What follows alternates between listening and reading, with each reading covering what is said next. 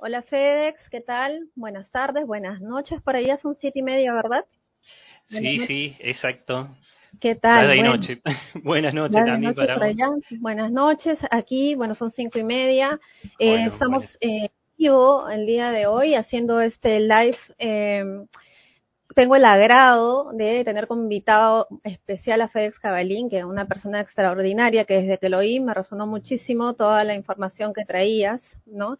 Eh, empezó él a vivir experiencias, bueno, puede decirse extrasensoriales, ¿no? Experiencias de despertar de conciencia desde muy pequeño. Y luego eh, también oí un poquito de ti que eh, ya de más adulto como que volviste a reconectar con toda esa información, ¿no? Entonces, eh, el día de hoy eh, vamos a tocar el tema acerca de líneas temporales y dimensiones, ¿no? Que hay a veces mucha controversia con esto acerca de eh, las líneas del tiempo, pasado, presente, futuro, ¿no? ¿Qué tal, Fedex? ¿Cómo estás? ¿Cómo andas, Vani? Bien, bien, perfecto. Sí, y bueno, y es así como decís, eh, siempre a mi vida la, la divido en tres etapas, en la de la conexión de chiquito, que todo el mundo tiene esa etapa de conexión, por eso digo que eh, la de conexión es para todos. Eh, nada más que bueno, a medida que iba creciendo, no se me iba bloqueando ese tercer ojo como le suele suceder al resto de los niños. Entonces, bueno, es como que podía ver. Después la etapa de, de adolescente y un poquito de la primera parte adulta, de la desconexión, pero siempre digo una desconexión entre comillas, porque a veces sí podía haber un desencarnado, a veces, eh, bueno, mi llamado fue un, un, ovni, entonces se me apareció un ovni junto a unos amigos, entonces ahí, oh, pero bueno, era una etapa también de aprendizaje, que se me han bloqueado obviamente muchísimo más los, los, chakras a comparación de cuando era niña, entonces por eso le digo la desconexión, porque no tenía ese contacto directo. Y después, en la etapa adulta, la de reconexión, porque ahí de vuelta volví a meditar, a ejercitar, sobre todo mucho ejercitar, para volver a tener esa, esa, esa conexión. Pero bueno, siempre viví estas etapas de manera alegre, ¿viste? Nunca me hice problemas si tenía esa conexión, si no la tenía, porque es como que no me daba cuenta tampoco. Lo viste de manera natural.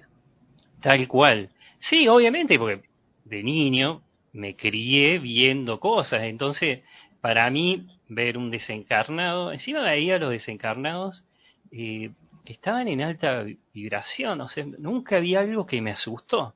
Entonces, viste, para mí era algo hasta entretenido a veces.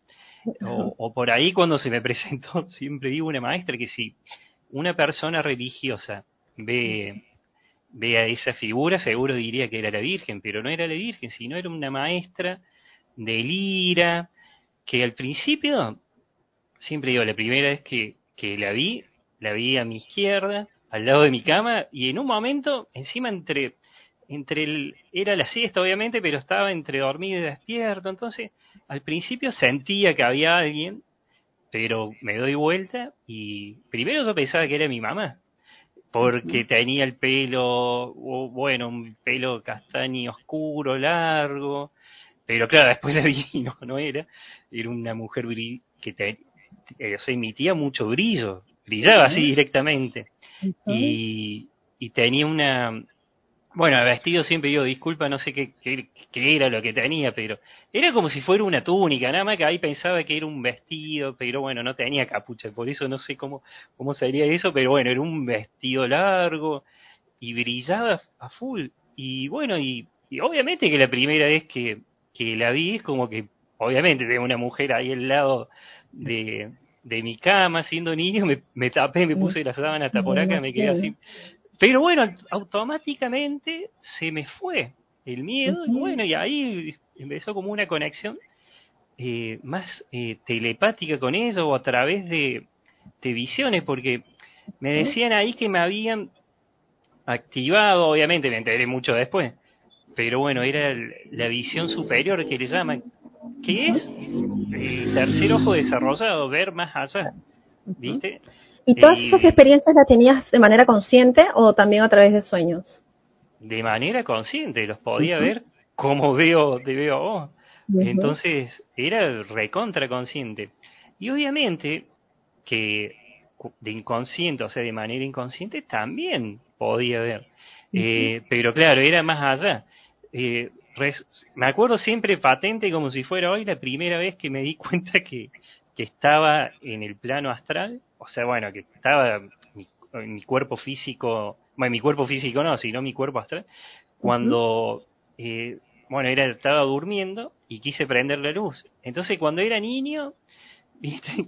de repente me despierto y me veo al lado del, bueno, de la puerta estaba el interruptor de la luz y lo que haría, o sea, que haría prender la luz y, y obviamente que, que, no podía, no podía agarrar el interruptor. Entonces ahí estaba en el cuerpo energético, pero bueno, como acá en la Tierra se le dice el cuerpo astral, entonces bueno, le digo el cuerpo astral. Entonces era una proyección astral, para que se entienda fácil.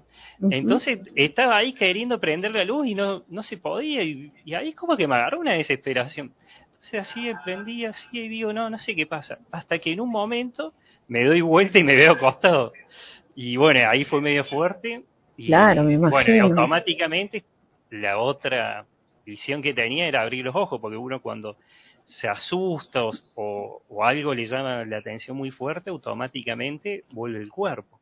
Entonces fue una etapa... Pero bueno, a mí tampoco es como que me llamaba tampoco tanto la atención porque podía ver a los cuerpos astrales, o sea, los cuerpos energéticos de las personas que estaban vivas. Por eso era algo medio raro, porque mi familia se iba a dormir y los podía ver, pero los podía ver que salían de la habitación, estaban en el pasillo, y bueno, y después era como que sí iba, entonces ahí no entendía nada, porque si bien sabía que a veces lo que veía, eh, bueno, en ese época le decía fantasma, entonces eh, cuando veía algo que estaba vivo, tenía ahí realmente la duda, decía, pero existen los fantasmas de las personas eh, vivas.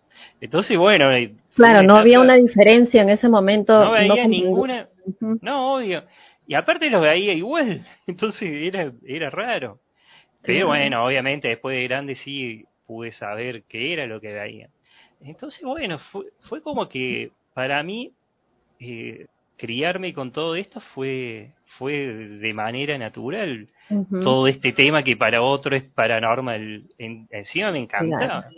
Entonces, bueno, fue una etapa que hasta me divertía, porque recuerdo que había épocas que a mí me daba lo mismo ir al cine, ¿no? Cuando iba a ver el cine, cuando era niño, era cuando estaba Volver al Futuro, estaba, bueno, todo ese tipo de, de cosas. Entonces, decía, no, no, Está bien, volver al futuro, obviamente, pero eh, otras cosas no, porque me quedaba, claro, veía, a la, sobre todo a la siesta, tenía mucha actividad a la siesta. Me acuerdo que me sentaba en la, en la cama, mirando para la pared, y, y veía imágenes de ciudad, o veía, eh, bueno, imágenes, eh, a veces personas, pero que hoy uno si ve eso podría llamarle una ciudad de otra dimensión. Pero en ese, en, ese, en ese, momento no, no tenía idea de, de tampoco qué era, porque yo le decía el cine que se ve en la pared, pero no, no tenía idea de que eso eh, era mi tercer ojo. Porque yo a veces miraba, viste, y bueno, y era medio raro de explicar, pero se veía como si fuera una pantalla, o sea, como si fuera todo esto. Lo que llaman un holograma, como en holograma. Exactamente. Entonces, eh, me entretenía full, miraba muchísimo. No, me imagino, me imagino. Fedex, eh, con toda tu experiencia, ¿no? Eh, siempre yo te he oído que tienes mucha comunicación con el que llamas tu maestro espiritual, ¿verdad? Tu maestro espiritual viene de alguna dimensión, eh, ¿cómo así tuviste contacto con él, eh, de la cual recaudas toda esta información que tienes hasta de un libro, ¿verdad? Exactamente. Pasa que siempre digo, mi primer o sea, el contacto principal que tengo es con mi yo superior. Y desde mi yo superior hago lo que se llama las interconexiones, entonces ahí puedo conectar con mi maestro espiritual, porque siempre digo, no es que hay un maestro espiritual y ese maestro espiritual lo tenemos que tener toda la vida, porque van rotando, van cambiando de acuerdo a las experiencias que vamos viviendo. Pero bueno, a mí lo que me llamó obviamente la atención en la etapa de la reconexión, en ese primer contacto, fue con Kunimi, o sea, eh, no, con Kunimi no, con Picorua. eh, que es mi maestro espiritual que tuvo una vida en, en Mu. Entonces ahí me dijo que había sido mi maestro espiritual y que en esa vida me llamaba Kunimi, o sea, con K, o sea, K-U-N-I-M-I. Ese era mi nombre en esa vida. Que era, bueno, un alumno de él, entonces, al lograr volver a conectar, entonces, es como que, bueno, me activó el chakra número 11, pero en el chakra número 11 no es que me activó el 11 y ya con eso pude ver a través de la visión superior, como le llaman, que es, ver más allá de lo que ven los ojos físicos, nada más que, bueno, le llaman así porque se pueden ver otras cosas. Entonces, ¿qué pasa? Eh, cuando volví después de meditar, porque acá al principio siempre digo, en una etapa tuve el blog de Despierta Córdoba, entonces tuve un montón de años, desde el 2000, no sé, 6, 7 hasta el 2010 y algo, con el blog Despierta Córdoba, estaba difundiendo todo el despertar de la conciencia, entonces estaba muy mental. ¿Sí? Ese blog, bueno, siempre le digo a las personas, ese blog alcanzó a tener muchas visitas, muchos lectores, había alcanzado más de 6 millones y pico de, de, visitas, de lectores, entonces estaba muy en una frecuencia mental. Y a través de personas amigas, eh, recibían mensajes de que tenía que volver a meditar para conectar. Y bueno, al principio como que no tenía tiempo porque mi, en, esa, en esos años estaba muy metido con el blog. ¿Y qué pasó?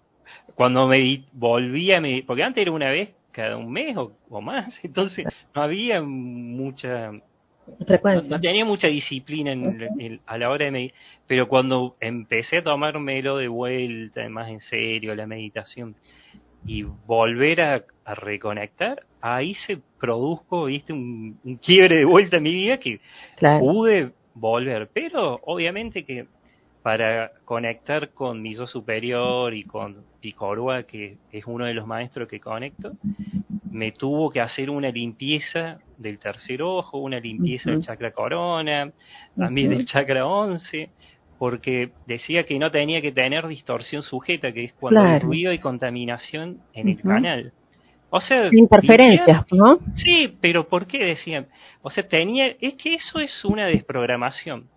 Desprogramarme de todas las creencias que a lo mejor tenía ahí, eh, también quitar, viste, si tenía alguna larva astral, lo que sea que uno tenía lo mejor por ahí, entonces lo tenía que quitar. ¿Para qué? Para que no se proyecte, viste, en lo que iba a hacer, no se proyecte alguna emoción, viste, que uno puede tener, o algo, viste, que tiene adentro, entonces puede confundir con ese mensaje que le bajaron y que uno puede dar, eh, puede o sea, transmitir ese mensaje, difundirlo, pero dentro de ese mensaje puede haber distorsiones. Entonces, para evitar eso, claro. me mandaron a, limpiar. Y bueno, obviamente, en eso siempre fui disciplinado. Entonces, iba y lo hacía. Y bueno, ¿qué pasó? Cuando volví a reconectar, bueno, con Picorua, más que tuve muchos años en investigación paranormal, es como que al principio tenía mis dudas, porque digo, acá pero que me están engañando, digo, un espíritu, viste, embaucador. Claro, ¿cómo saber, no? Ajá. Claro, entonces, aparte, era como que necesitaba, viste, esa parte mental que todavía tenía, necesitaba ver, viste, si, si esto que estaba recibiendo realmente era real. Y después sí, encontré Picoroa, esa palabra que eh, tenía un significado para una tribu maorí, o sea, de Nueva Zelanda, y bueno, y significaba la unión y el enlace, viste, entre lo, superior, bueno, un significado re lindo. Entonces ahí me, me, sorprendió y me lo empecé a tomar más en serio. Después encontré un montón de palabras que me dictaban, bueno, y ahí empezó todo esto. Y FedEx, una consulta, por aquí justo también nos están diciendo, puede ocurrir esto, ¿no? Nos dice una, una chica también, Vanessa, dice que tuvo una experiencia similar, que escuchaba como a sus guías, pero tuvo miedo, ¿no? Y como que se negó un poco a escucharlo. eso de los miedos son parte pues de las programaciones con las que venimos, ¿no es cierto? Que a veces por temor no nos aperturamos también a todo esto eh, que está más allá de la vida diaria, ¿no es cierto? Que nos puede ocurrir quizás a todos de poder escuchar algún guía o que se nos presente, podamos visualizarlo y el miedo es lo que paraliza, ¿no? Y e impide que avancemos quizás, ¿no? Tal cual. Sí, aparte, obviamente que el, lo primero que hay que quitar es el miedo a las formas, porque hay personas que a mí siempre me gusta hablar del antropocentrismo porque esa teoría es una teoría que se basa en que el humano es el único ser viviente del universo, por lo menos este sistema solar, entonces es como que todo lo que gira alrededor del humano, viste, si hay o si llegara a haber una vida en otro lugar, tiene que ser eh, muy parecido, o, sea, exactamente igual a el humano, tienen que respirar oxígeno, tienen que ser, si son iguales a nosotros, tienen, tienen que ser buenos. Entonces, bueno, cuando hay un miedo a las formas y se te presenta un ser que es nada que ver al humano como puede ser un felino, el que no está muy acostumbrado a esto se puede pegar un susto bárbaro. Entonces ahí está el tema de, para volver a, a conectar, uno tiene que perder el miedo a la forma, también tiene que tener control del tercer ojo, eso se práctica. En la etapa esta de, de, desconexión que llamo, estudié con mi madre a los 13 años, 14 iba a control mental, el método Silva, pero eso no era para, para utilizarlo para aprender a meditar o lo que sea, sino lo, lo, lo había aprendido para estudiar, ¿viste? Para llegar a ese estado alfa y que lo que estudiaba, ¿viste? Me quedaba mejor, o sea, lo podía almacenar. Entonces, claro, retener más información. retenerla. Entonces después me di cuenta de que eso me servía. Entonces me servía para el tercer ojo. Y, y lo, lo interesante es que a mí me activaron lo que le llaman un códice lemuriano, o sea, un códice es un activador cuántico en el chakra 11. Entonces dice que podía a través de unos ejercicios que me, que me dieron y después, bueno, unas indicaciones, podía activarlo cuando quisiera. O sea, para obtener información, viste, de los registros universales. Para colmo, había estudiado el registro acásico, bueno, el, el método de codificar el mensaje de la luz. Entonces, algo sabía, pero claro, esto era algo totalmente diferente y, fue empezar también un poquito de cero a, probar el método.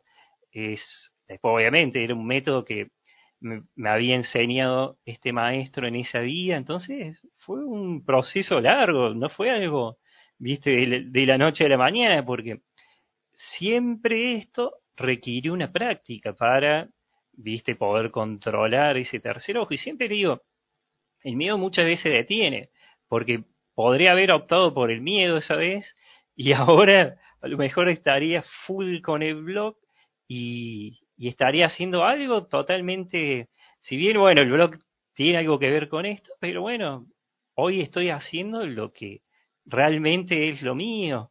Entonces, bueno, siempre digo muchas veces cuando una persona le tiene miedo a las formas, se puede perder un montón de, de cosas.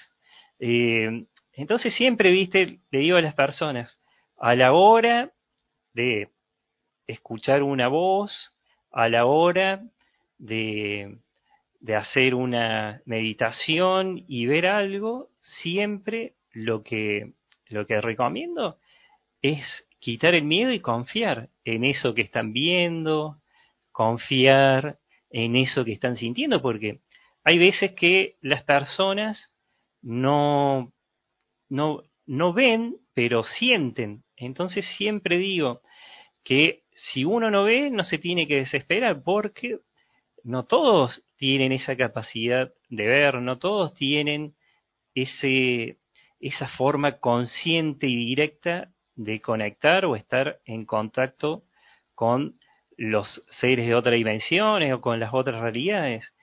Pero sí todos están conectados porque a mí me gusta decir que están conectados de manera consciente y también, o sea, la directa y también de manera inconsciente, o sea, la indirecta, porque cuando uno conecta, lo hace a través de, de esa, bueno, del alma, obviamente que somos un, cuerpo físico que dentro, eh, o que ese cuerpo físico está manejado por el alma, entonces siempre digo que todas las personas están conectadas, porque que no está conectado de manera consciente, o sea, directa, lo que tiene es una conexión inconsciente a través, que puede ser a través de los sueños, y esto es muy común, muy característico de las personas porque son personas que se van a dormir y las personas cuando se van a dormir lo que hacen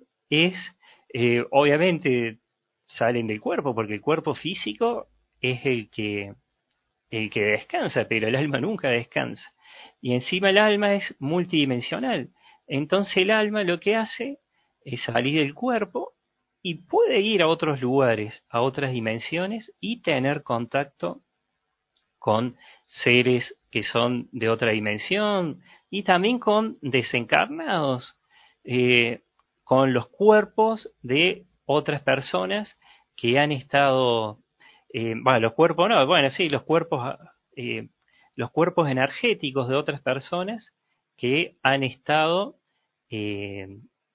vivos aquí en la Tierra. Entonces, cuando esa persona luego se, se despierta, dice, uy, soñé con mi, mi pariente fallecido, también te dicen, eh, estuve en un lugar eh, que era muy futurista, era una, una ciudad eh, que había seres altos, y te empiezan a describir, obviamente, cosas que no vieron nunca acá en la Tierra, ni siquiera en una película.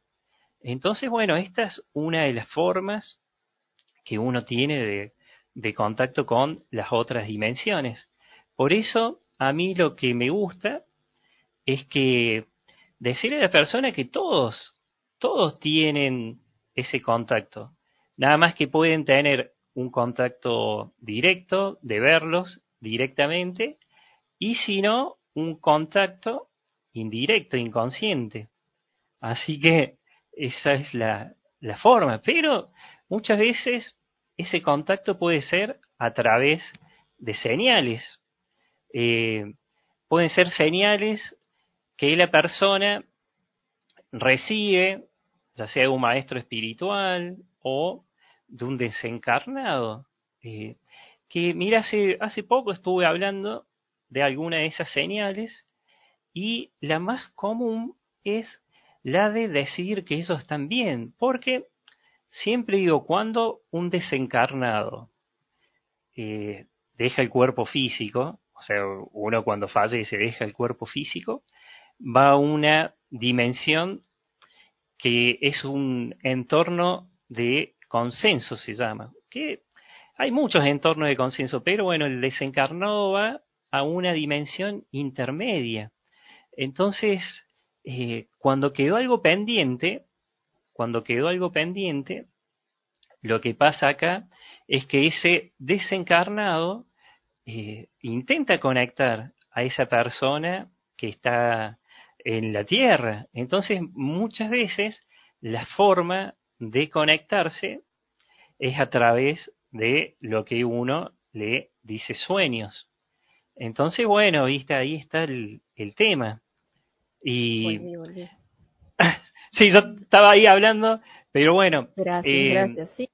hay muchas formas de, de, conectar. Entonces, siempre digo, eh, me ha tocado una vez una persona que me contaba que, eh, bueno, no había terminado tan bien una relación con una persona que había fallecido. Entonces, a través de lo que ella creía que eran sueños, se encontró que eso es un plan intermedio y, pudo hablar con el cuerpo energético, con el alma, para que se entienda fácil, de esa persona que había desencarnado. Entonces, eh, pudo solucionar, destrabar un conflicto que tenía y, y, eso no es para la persona que está acá encarnada, porque el que está acá encarnado todavía tiene esas esas emociones demasiadas viste, fuertes, que muchas veces retiene al que se fue. Y el, y el que está ya desencarnado a veces lo puede sentir, pero no lo siente exactamente igual a cuando estaba vivo. Entonces, por eso a mí siempre me gusta hablar sobre los cuerpos energéticos. Claro. Porque uno cuando siente mucho es cuando eh, desencarnó en una frecuencia baja, o sea, en baja vibración. Entonces, ahí sí, el, uno va a ver a ese desencarnado que va a tener exactamente la misma forma que tenía cuando estaba vivo. Entonces, ese otro desencarnado todavía puede tener algunos sentimientos que lo mantienen en esa eh, en ese plano astral denso porque están en una dimensión que es el plano astral de la cuarta dimensión que es un entorno de consenso pero están en la más baja o sea la más baja que es la que está en contacto con la tercera. Entonces siente algunas emociones como si estuvieran en tercera pero eh, Todavía hay como un apego a esta la tercera dimensión. Exactamente. Entonces, pero bueno, esa es, una explicación a por qué uno puede ver todavía algunos, algunos desencarnados. Pero siempre digo, cuando uno desencarna eh, con una vibración más alta, no tiene apegos a nada de lo terrenal, se va. Pero a veces el que está acá lo retiene mucho por eh, lo recuerda a lo mejor de más, y llore mucho, entonces para destrabar un poco alguna situación, vienen, se ponen en contacto con esa persona y después siguen, obviamente, su camino, esa dimensión de procedencia original, o sea, su verdadero hogar, a su casa. Y cuando llegan ahí, ya no tienen ningún tipo de, sentimiento como lo tenían acá, porque es, ya un, recuperaron su conciencia original, entonces una conciencia mucho más elevada y ya dejaron atrás ese sufrimiento por no estar con sus parientes que quedaron en la tierra, porque en realidad eso ya al recuperar su conciencia original, lo que hacen es tener otra, bueno, otra visión, diríamos. Así es. Otra mirada. Una consulta, entonces, ya que hemos entrado un poquito a este tema de los, de los planos dimensionales, ¿no? Eh, de ahí luego eh, hablamos acerca de las líneas temporales. Eh, y has tocado el tema de los fallecidos, ¿no? primero es que van entonces a la cuarta dimensión, como estás mencionando, donde todavía puede ocurrir algún apego, ahí está el bajo astral, ¿no? Y ese, esa alma va evolucionando y va poco a poco ingresando a otros planos superiores, siempre, algunas veces se estancan. ¿Cómo es esa evolución después de que la persona fallece?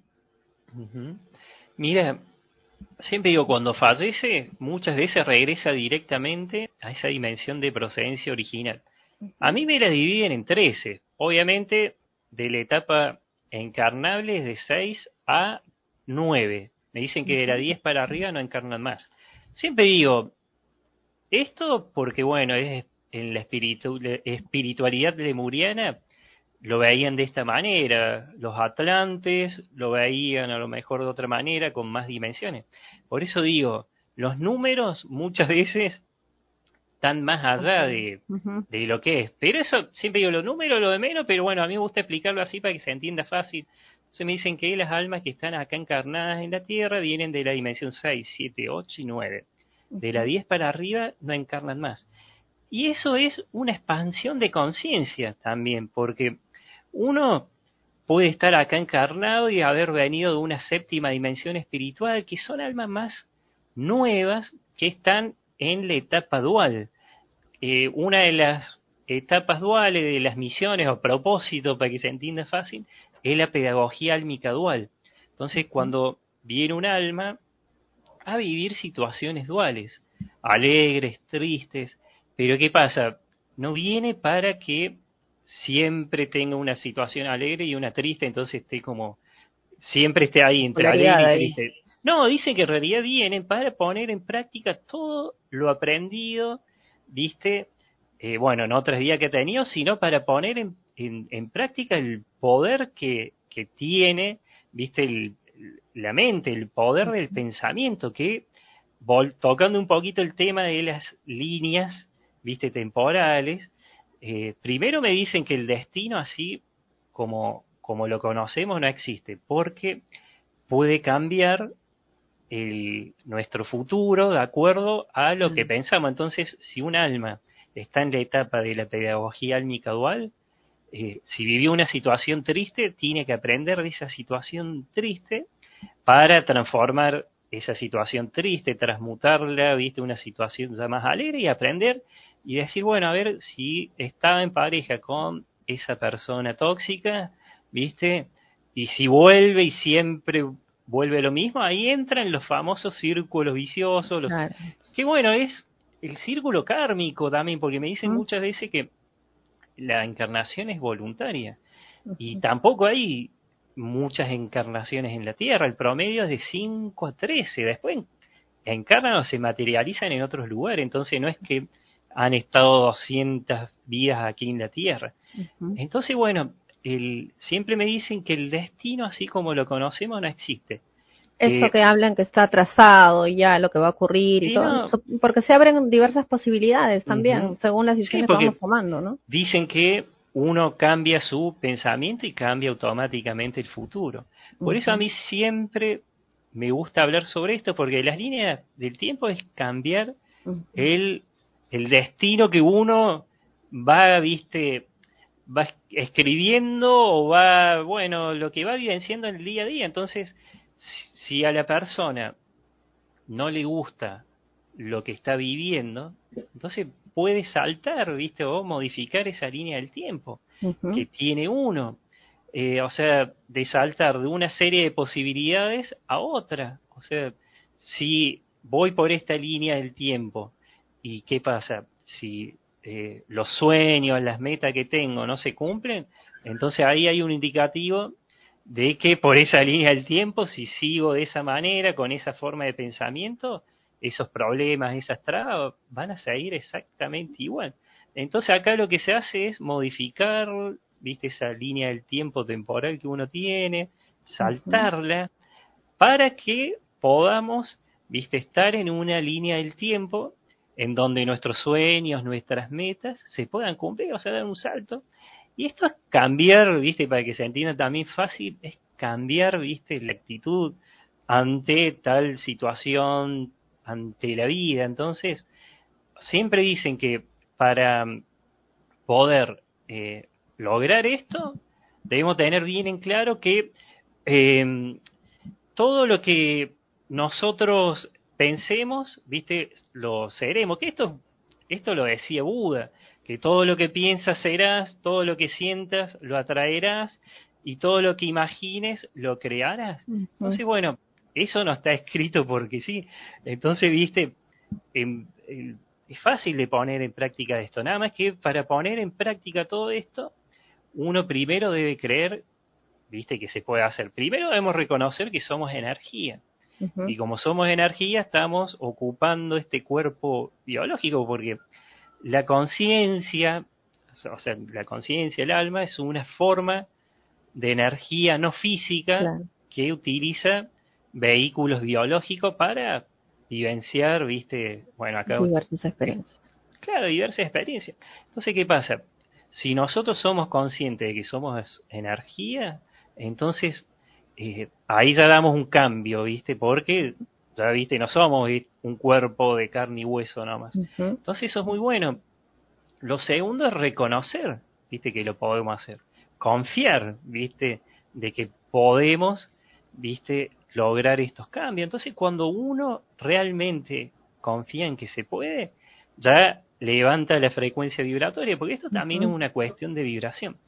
Y si alguien ya dice, bueno, esta línea del tiempo, en donde todo lo que me propongo me sale y soy feliz y, y no me interesa lo que digan, viste, las otras personas por lo que creo, lo que sea, entonces uno ya sabe que en esa frecuencia vibratoria tiene que seguir y lo, y lo único es mantenerla nomás, mantener ahí para que esa nueva línea del tiempo para uno sea la, la que tiene que seguir.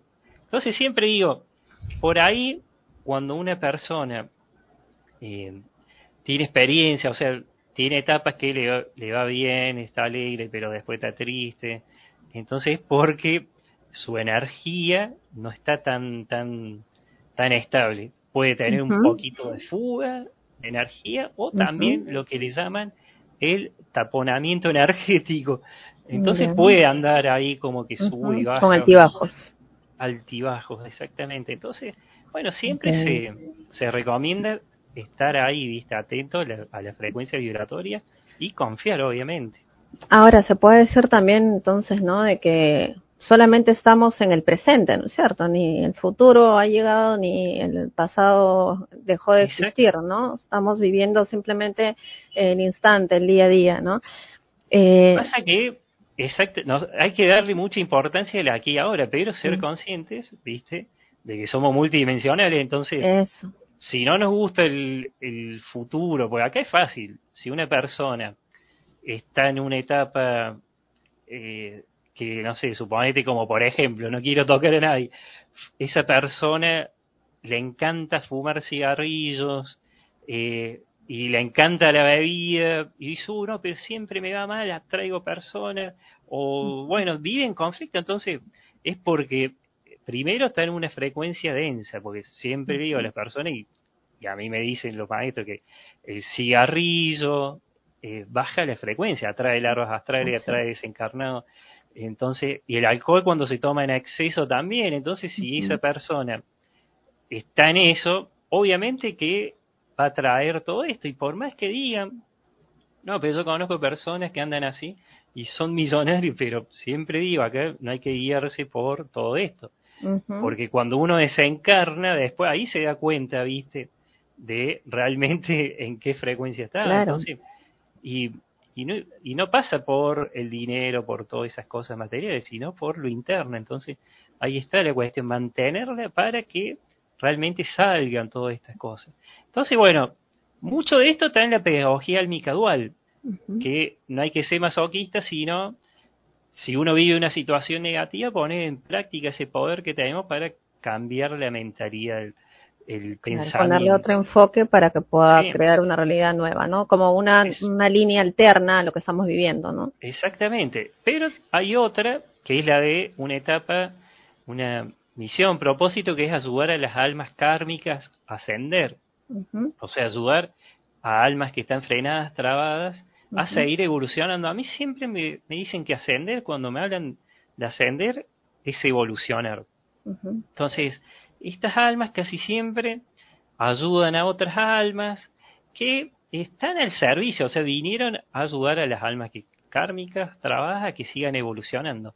Y puede ser de los comunicadores del despertar de la conciencia hasta personas que no, no están en el, viste, como uno le puede llamar normalmente despierto, porque digo, no pasa por ahí.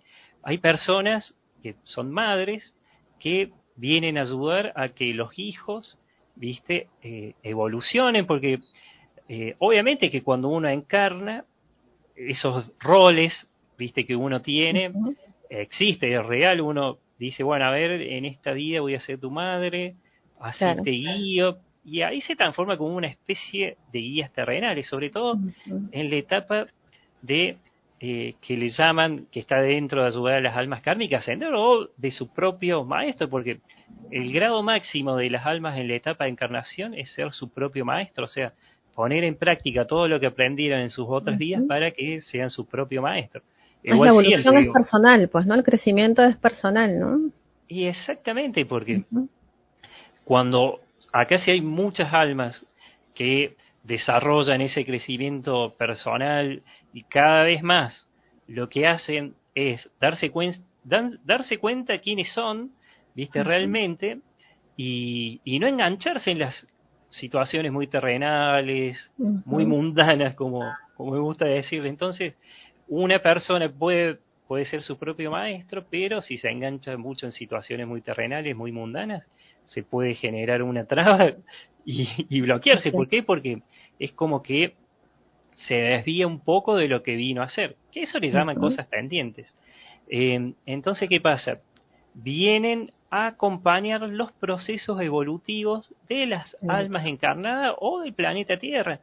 Y muchos han estado marcados, a mí me gusta decir que han estado muy marcados en esta etapa de, del encierro, entonces ellos estaban ahí como, viste, no me gusta decir la palabra guerrero de la luz porque bueno, esto no es una guerra, pero Sosteniendo la energía, por así decirlo, en todo caso. y acompañando otras, otras almas. Pero bueno, hay muchísimas otras, otras misiones y propósitos, pero el objetivo es venir y respetar, viste, al, a la vivencia de la otra alma encarnada. Entonces, si cada uno respeta la vivencia de la otra alma encarnada y todos se dan cuenta, entonces ahí no habría guerras, no había divisiones por política, no había nada de lo que hay hoy que puede frenar una persona. Entonces, obviamente que siempre a mí me gustó preguntar muchísimo sobre esto, sobre las parejas también. Pues acá directamente me dice que el término almas gemelas es algo de acá de la Tierra, que en realidad existe para las dimensiones espirituales el alma fin o la pareja kármica, que es cuando quedó algo pendiente. Pero que generalmente es, así, ¿no? Eh, siempre hay como que algo pendiente igual, ¿no? Con, generalmente se ve mucho eso en las parejas, ¿no? El término llama gemela directamente dice que es un invento de acá de la Tierra como un consuelo, ¿viste? A algo que no se pudo lograr y dice, ay, bueno, no, no puedo estar con esa persona porque es mi llama gemela. Y dice que eso en realidad es algo de acá, porque no existe en la dimensión allá es directamente por afinidad, como acá, por, porque esa afinidad por vibración se da. Entonces, pero bueno, ese es otro tema también que eh, a veces es más complicado de entender porque las cosas se las complican acá en la Tierra Sí. El, el, pensamiento del humano. La, mente, ¿no? Es como que juega una mala pasada y, en realidad hace una confusión, ¿no? Sí, y es más sencillo. Pero bueno, eso es lógico porque uno al estar en un cuerpo de tercera dimensión, la conciencia se limita un poco por la tercera. También porque el alma está conectada al cuerpo con un hilo de plata, entonces, de plata que en realidad es etérico. Entonces ahí es como que eh, si esas limitaciones que uno puede tener estando acá encarnado, si no medita, visto, o si no realiza ejercicio, prácticas espirituales, entonces como que se mantiene como neutro, diríamos, para que se entienda fácil. Entonces, bueno, un poquito en FedEx a lo que son los guías estelares, los seres de las estrellas, ¿no? Eh, Mucho se ha oído también que se dice que ellos son nuestro futuro, ¿no? Eh, no sé si entrar exactamente en lo que estamos viendo, líneas temporales, ¿no? que ellos son el futuro de la humanidad, que nosotros eh, tendríamos que ser como ellos o que eh, estamos interactuando en todo caso en estas líneas temporales también con ellos, porque ellos como que también están viviendo también aquí en el planeta Tierra. ¿Cómo, ¿Cómo ves un poco esto acerca que son ellos nuestro futuro o si nosotros estamos encaminados a llegar a ser como ellos, hablando desde las razas eh, positivas, ¿no? Porque sabemos que también hay de los dos este, ¿no? polaridades. Bueno, a mí siempre me gusta también hablar sobre nosotros y somos humanos porque estamos encarnados acá como humanos. Entonces, el humano, la raza humana va evolucionando, obviamente. Y algún día va a llegar, viste, a ser como las otras razas.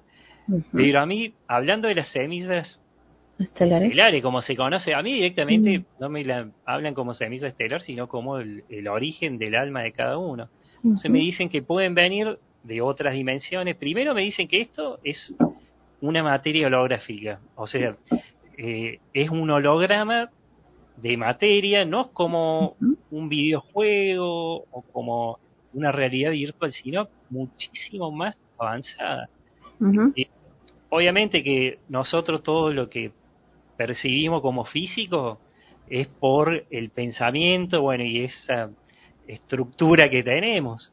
Por eso cuando uno sale a las tres se da cuenta que todo esto que observamos y, y que vemos como físico en realidad es, es una energía.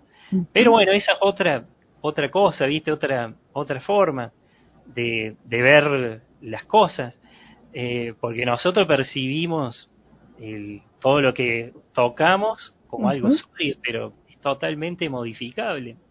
Entonces, bueno, esa es una, una estructura que ya tenemos a través de eh, ese poder del pensamiento que tenemos. Pero cuando uno va más allá de eso, se da cuenta que es totalmente modificable y, nos damos cuenta que, que es realmente una, una simulación, por más que la sentimos y hay muchas almas encarnadas, pero bueno, es otra cosa, porque dicen que la verdadera vida está en las dimensiones espirituales.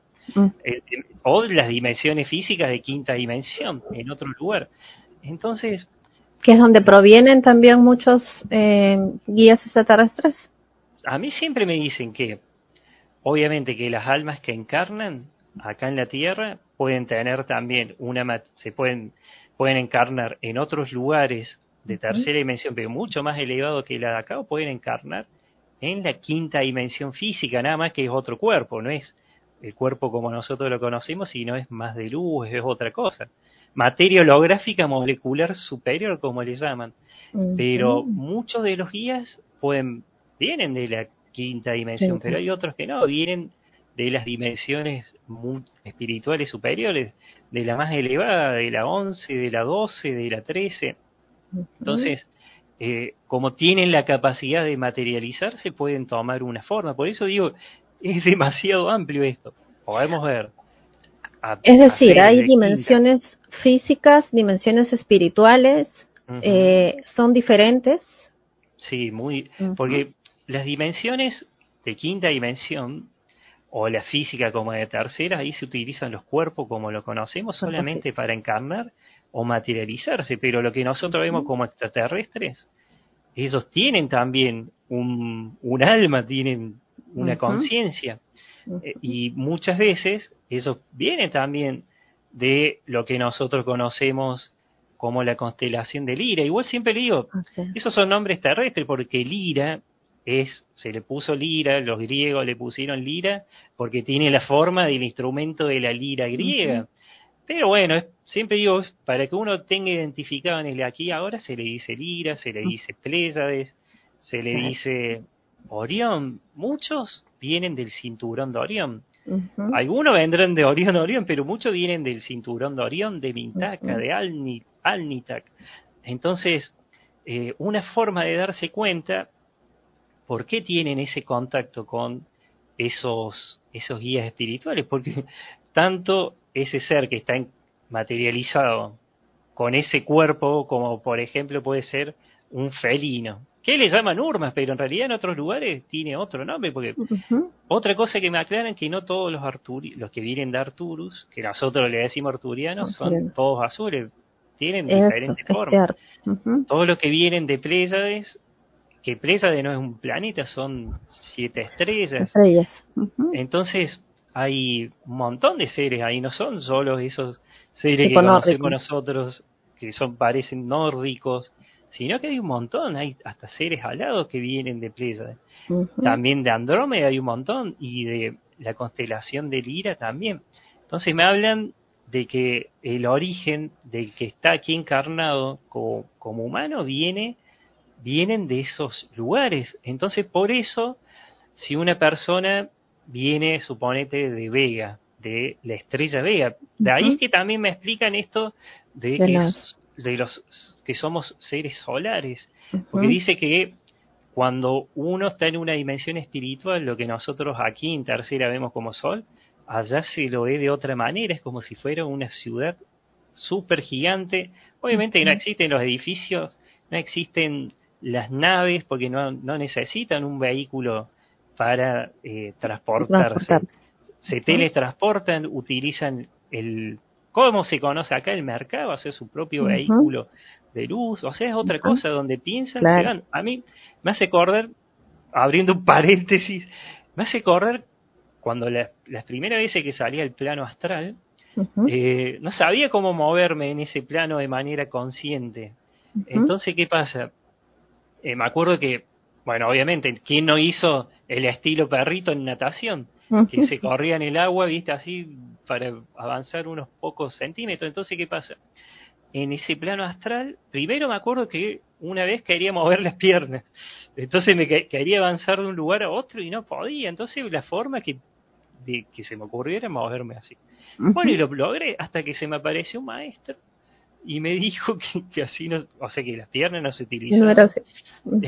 Y tampoco de esa manera. Me dijo que si quería ir a un lugar, tenía que tener presente, o sea, con solo pensar a dónde que tenía que ir, o dónde quería ir, allá iba a ir. Y en cuestiones de segundos me movía de esa manera. Y realmente uno, en esos planos dimensionales, la forma de moverse es esta, ¿viste? Entonces, volviendo a los orígenes, una persona, si tiene mucha afinidad con un arturiano, ¿viste? O porque ese arturiano fue su maestro espiritual en otra vida, que casi siempre han sido maestros en los centros educativos Almiquanam, que son escuelas de vida, eh, escuelas etéricas, pero también dicen que existían de manera física aquí en la Tierra en otras eras y siguen existiendo de manera física en otras partes del universo. Entonces, ¿Eso es diferente a los centros Vincuni que te he escuchado también? Sí, también, porque el centro Vincuni son los centros de encarnación, que en cada dimensión, ya sea en esta que te digo de la octava dimensión espiritual, en la novena, en la décima, existen, sobre todo en esta, existen centros que le llaman Vincunit, que son, que sería renacer, en donde, bueno, ahí eh, está el verdadero ser nuestro, yo superior, está como en, un lugar que sería como un estado de letargo, y porque ahí me hablan del alma cuántica, que otros le llaman el doble cuántico, el desprendimiento, el famoso desprendimiento de eh, energía, ¿viste? De conciencia, como más le gusta. ¿Doble cuántico que ser superior? No, es exactamente lo mismo, nada más que el, doble cuántico, a mí supuestamente no me, no me le llaman como doble cuántico, eso le dicen acá en la Tierra. A mí directamente me dicen que la parte que está encarnada es el alma cuántica. Entonces, si este es el yo superior, del yo superior se desprende hace una lucecita. Exactamente. Entonces, el alma cuántica es la que viene a vivenciar la experiencia en la Tierra. pero siempre está en contacto con el, el yo superior, que es nuestra verdadera esencia, nuestro verdadero ser. Entonces, una vez me dijeron que nunca más encontré ese dato, pero lo que sería para nosotros 120 eh, años para una dimensión espiritual serían más o menos, creo que eran 8 días, o sea, porque el tiempo es otro, obviamente. Entonces, para eso es así, bueno, a ver, me voy acá, vivo la experiencia y para nosotros es larga pero cuando llegamos a ese lugar nos damos cuenta, ¿viste? O sea, recuperamos nuestra conciencia original. Por eso digo, a veces uno acá en la Tierra se preocupa más de la cuenta, ¿viste? De, o se plantea muchas cosas que cuando desencarna y si desencarna en una vibración alta, todos esos planteamientos que tenía ya no existen, porque se da cuenta que eso era nomás algo limitado en tercera. Pero bueno, acá me dicen de que por qué somos estos, o, antes se los conocía como nombres eh, o, seres solares, porque dice que como al ser energía y al tener, mm, bueno, necesita más volumen, ¿viste? Esa, esa energía, entonces dice que la vida se da en los soles. Es más, recuerdo una señora que, bueno, no la conocí, pero sí su, su hijo, decía que su madre, hasta antes de desencarnar decía que esa venía de las estrellas. Y siempre nombraba una estrella. Y obviamente que tanto este hombre como su hermana, o sea, la hija de esta señora, decía que no podía ser, que estaba loca, que esto, que aquello, bueno, sí, mamá, le decían. Y bueno, cuando se pudo, no me acuerdo si ella decía que venía de Alnilam, que es una de las estrellas de las Tres Marías. Entonces me acuerdo que cuando a, los hijos, sobre todo el hijo, se le hizo, y bueno, y la hija también, se les hizo, bueno, el registro, y, en la parte donde me decían el origen álmico, esos casi se desmayan porque decían, o sea, decía que su alma también venía ahí, porque las madres son portales. Entonces, ese portal se abre, que en realidad es una, siempre el famoso túnel que uno ve, es que una membrana energética que se abre de manera muy ordenada y se abre de una manera tan ordenada para que pase la forma esa energética de vida, o sea, el alma cuántica, o otras, obviamente, depende de dónde has encarnado. Entonces, eh, para que, bueno, en el momento de nacer, o, cuando es bebito, o antes de nacer, el alma ocupe ese cuerpo y, bueno, entonces tenía el mismo origen de la madre. Hay veces que tiene el mismo origen de la madre y otras veces del padre. y ahí se corroboró. Y sí, y la persona, encima a mí, eh, es como que tampoco me habían dicho antes, ¿viste? Por de dónde venía. Y hay muchísimas personas, digo, una de las formas de saber es, conozco un montón de personas que de chicos se quedan mirando, suponete, pongo de vuelta el ejemplo de la Estrella María, y eh, sentían nostalgia. Miraban las estrellas y decían, uy, pero no, sabían por qué tenía esa conexión. Bueno, y internamente saben que de ahí viene, viene su alma. Y de ahí está el tema este de por qué hay personas que tienen más contacto, más afinidad con los de Pléyades, con los de Arturus. Me acuerdo que una persona, su origen álmico era de Arturus, y después me decía que tenía mucha afinidad con los seres de Arturus. Entonces hay veces que tienen ese contacto, ya sea porque vienen de ese mismo lugar o porque también pueden haber tenido un maestro de otro lugar. Entonces, bueno, siempre eso me llamó la atención y pregunté muchísimo. Y cuando estas personas empiezan a recordar es porque hay una manera de que sus guías quizás se quieren comunicar, que quieren que ellos recuerden. Eh, es una forma de entrar en contacto, podría ser, porque esto no se da eh, todo el tiempo, ¿no? Es como que a veces uno siente más intenso en ciertos momentos, como dices tú, que quizás algún guía no pueda aparecer en cierta cierto momento de nuestra vida, ¿no? le dice porque a lo mejor, pero casi siempre eso respetan obviamente el libre albedrío, porque dice que el verdadero libre albedrío es cuando uno viene acá y no recuerda de dónde viene, pero ¿por qué? Porque si viene a experimentar o a vivenciar algo, si recordara todo, viste, de entrada, entonces como que no tiene sentido. Pero dice que obviamente dentro de ese libre albedrío uno puede, viste, decir, bueno, a ver si eh, voy a eh, a, bueno, reconocer conscientemente de dónde vengo. Entonces dice que uno sí de manera consciente eh, dice, bueno, a ver si voy a, bueno, o quiero saber de dónde vengo, entonces se puede activar, ¿viste? ese contacto que tiene con el maestro, porque uno de manera voluntaria, ¿viste?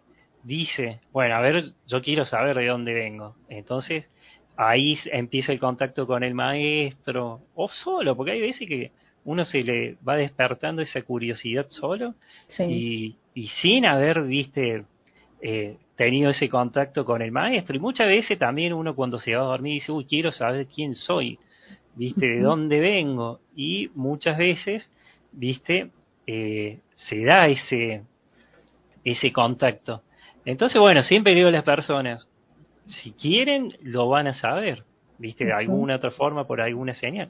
Pero hay otros que no y se dan cuenta recién cuando desencarna, porque no es tampoco obligatorio, nada más que cuando uno se realmente quiere saber y vivir una vida más consciente, la vida se te transforma, pero de otra manera, porque ya ves, no te enganchas tanto en, en... Entonces, bueno, depende de uno, siempre digo, de lo que quiere y si realmente lo decide.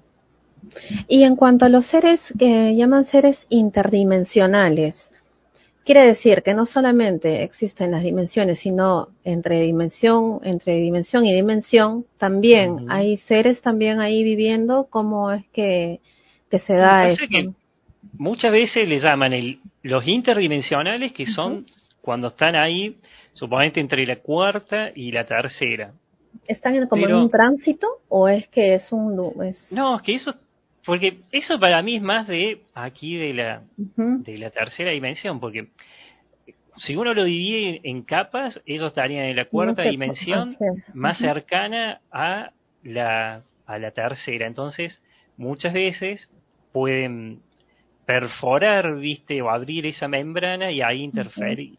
Pero muchos interdimensionales sobre todo los que interfieren son los, los seres, esto que, que, que, conocemos otra vez los, los que serían los regresivos, para que se entienda fácil.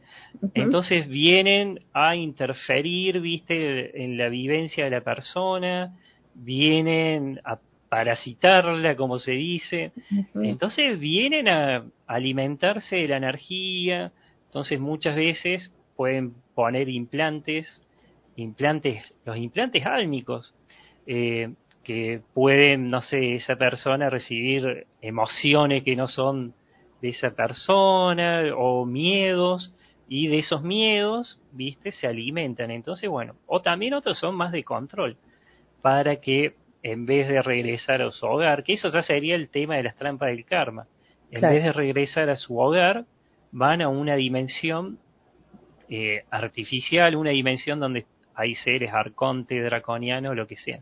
Entonces los interdimensionales muchas veces vienen para mí más a, a, interferir la evolución del humano.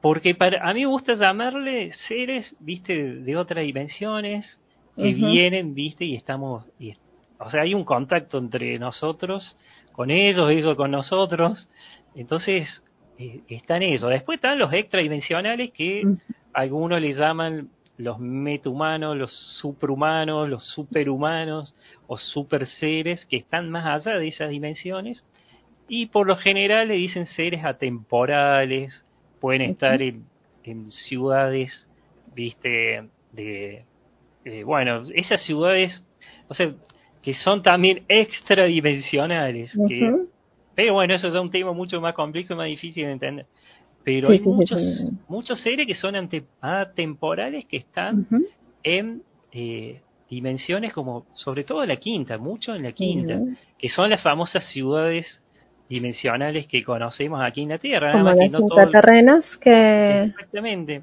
Nada más que me dicen que uno dice que le llama intraterreno, pero en realidad para acceder a ese otro lugar eh, tiene que cruzar un portal, están en otra dimensión. Pasa que el tema es que muchas personas han visto que la antesala, viste, de esa ciudad dimensional es física. Hay personas que aseguran que han estado en la parte física de tercera dimensión de estas de estas ciudades. Nada más que después, obviamente, ya para ir íntegramente a esa ciudad, la, cruzan el portal, que esos portales pueden estar en cuevas, pero también sobre la superficie. O pueden abrirse los portales hasta en la habitación de una casa, de una persona. A mí me acuerdo una vez que siempre, viste, lo cuento, que una vez encontré una, bueno, una piedra, hice una regresión, y en esa regresión había visto una ciudad plateada que tenía monolitos plateados. Entonces, bueno, fue muy fuerte, había visto una, una, tenía una escritura. Entonces, ¿qué pasó? Eh, me fui a caminar a la base del Uritorco, recuerdo, por toda esa zona, eh, porque bueno, había sido fuerte, entonces me fui a, poner los pies en la tierra, a despabilarme un poco, y, estaba sacando fotos, y en ese momento se me cayó la cámara, entonces bueno, entre las piedras agarro, meto mano, y empecé a sacar la cámara, saqué una piedra que era exactamente igual a ese monolito. Entonces me decían que eso era una llave, obviamente después conectando y todo, que era una llave dimensional que tenía que activarla con un sonido. Bueno, hice esa activación y una noche, me acuerdo que estaba durmiendo en mi habitación, y sobre la piedra se levantó, o sea, empezó, viste, levantarse una lucecita que era así. Pues yo siempre lo muestro, hace de cuenta que era un centímetro, que se veía el núcleo, pero bien fuerte, bien blanco, pero ¿qué pasa? El brillo eh, alumbraba, toda la habitación. Y ahí sí como que dije, uy, ¿qué pasa? Y bueno, y, y, se cerró. Entonces ahí, viste, se estaba abriendo, viste. Mm, bueno, pero eso, sí, pero obviamente que ahí, porque siempre digo, no es que a mí todos los días eh, me suceden estas cosas. Me pasó eso y después de ahí no, no más porque también uno, viste, tiene, porque a mí me gusta, si, si eso era un portal, obviamente me gusta preguntar y, ver, ¿viste? a dónde me llevan. El tema de los portales y las líneas es que uno cuando cruza, ¿viste? una puerta dimensional, ¿viste? Sobre todo en las físicas, que pueden ser una pared, de una montaña, lo que sea. Entonces a veces uno cruza, pero el, el, tiempo del otro lugar es otro. Entonces a lo mejor uno cruza y si no tiene mucha práctica, mucha cancha, vos cruzas y acá estamos en el 2022. Y si te gusta mucho esa otra dimensión para cómo el tiempo es de otra forma, en ese otra, en esa otra dimensión uno no envejece, entonces es otra cosa. o eso que ocurre Ahora, y podés volver y, estar en el año 3022. Eso, eso justo te iba a decir, claro. O la, la experiencia de muchos contactados, ¿no? Que a veces suben de un momento a otro a una nave y cuando bajan eh, en el reloj o no, ha pasado muy poco tiempo, ¿no? Y allá han experimentado diferente el tiempo o a veces hasta con, con barba, que se dice, cuentan diferentes experiencias, ¿no? Exactamente, y eso, y eso pasa.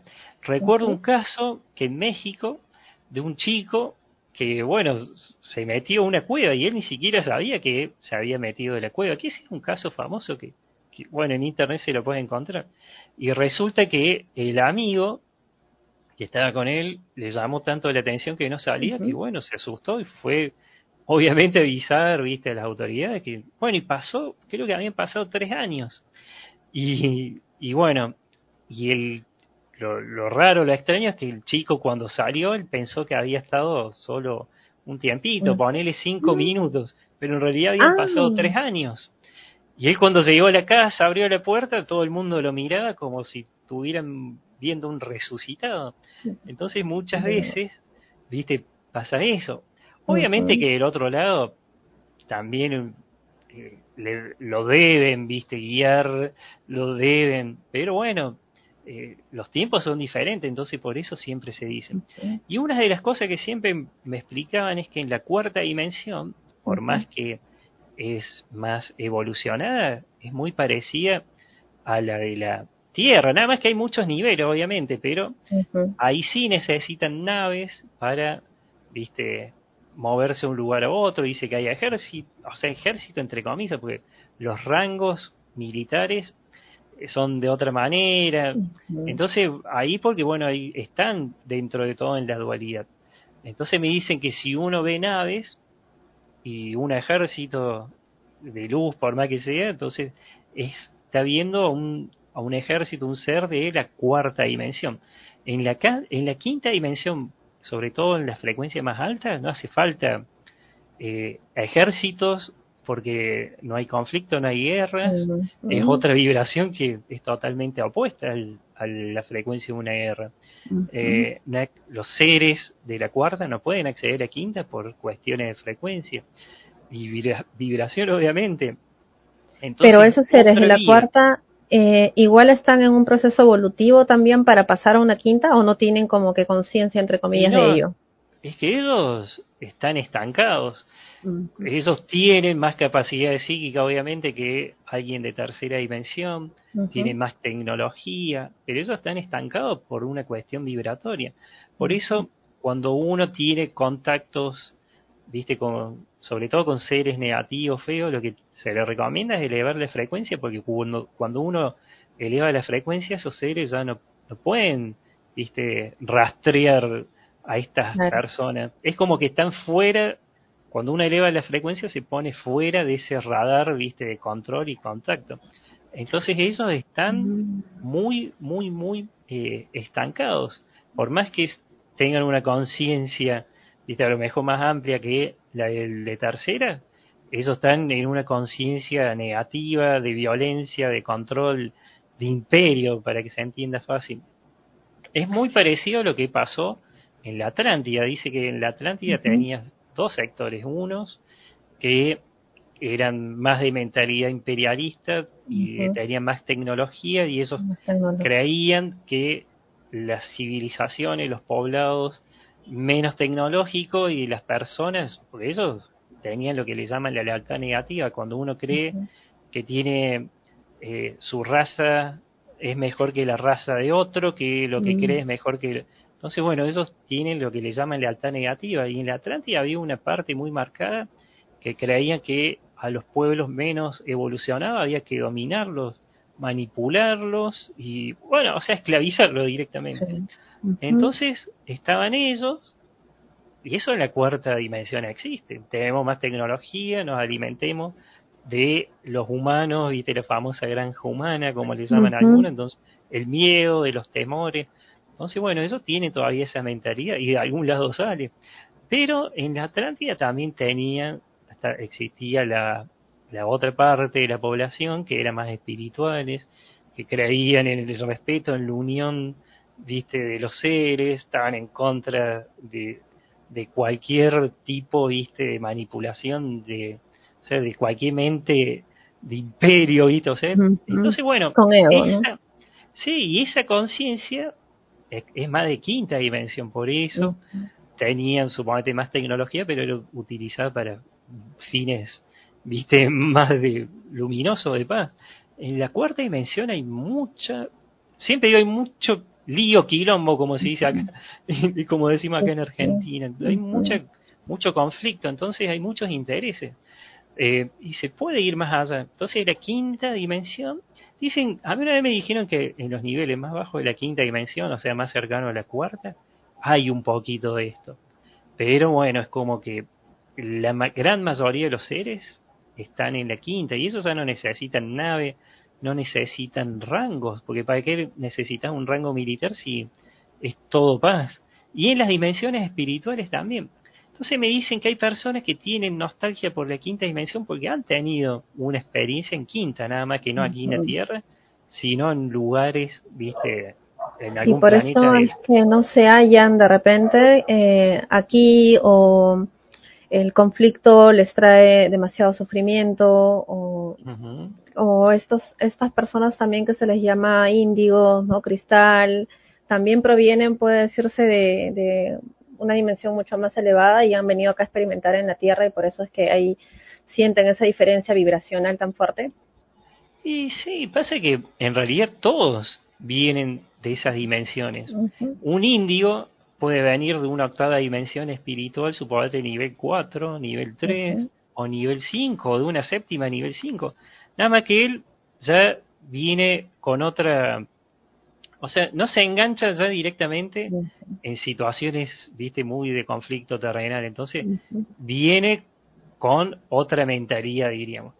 Pero vos fíjate, todos los niños, viste, cuando, cuando empiezan sus primeros pasos, los bebitos, bueno, la etapa de niñez, todos, viste, son bonitos, contactan con las otras dimensiones. Después ya van adquiriendo velos, no sé, por las creencias de los familiares o lo que sea. Eso, sobre todo de los padres, ¿no? Entonces, ahí es como que uno, viste, eh, por eso el, tema índigo también es más una clasificación terrestre, porque en el otro lado son almas, energías, y listo, nada más que acá, bueno, uno, eh, no se le cerró lo mejor ese chakra, no adquirió tantos velos y viene para otra cosa.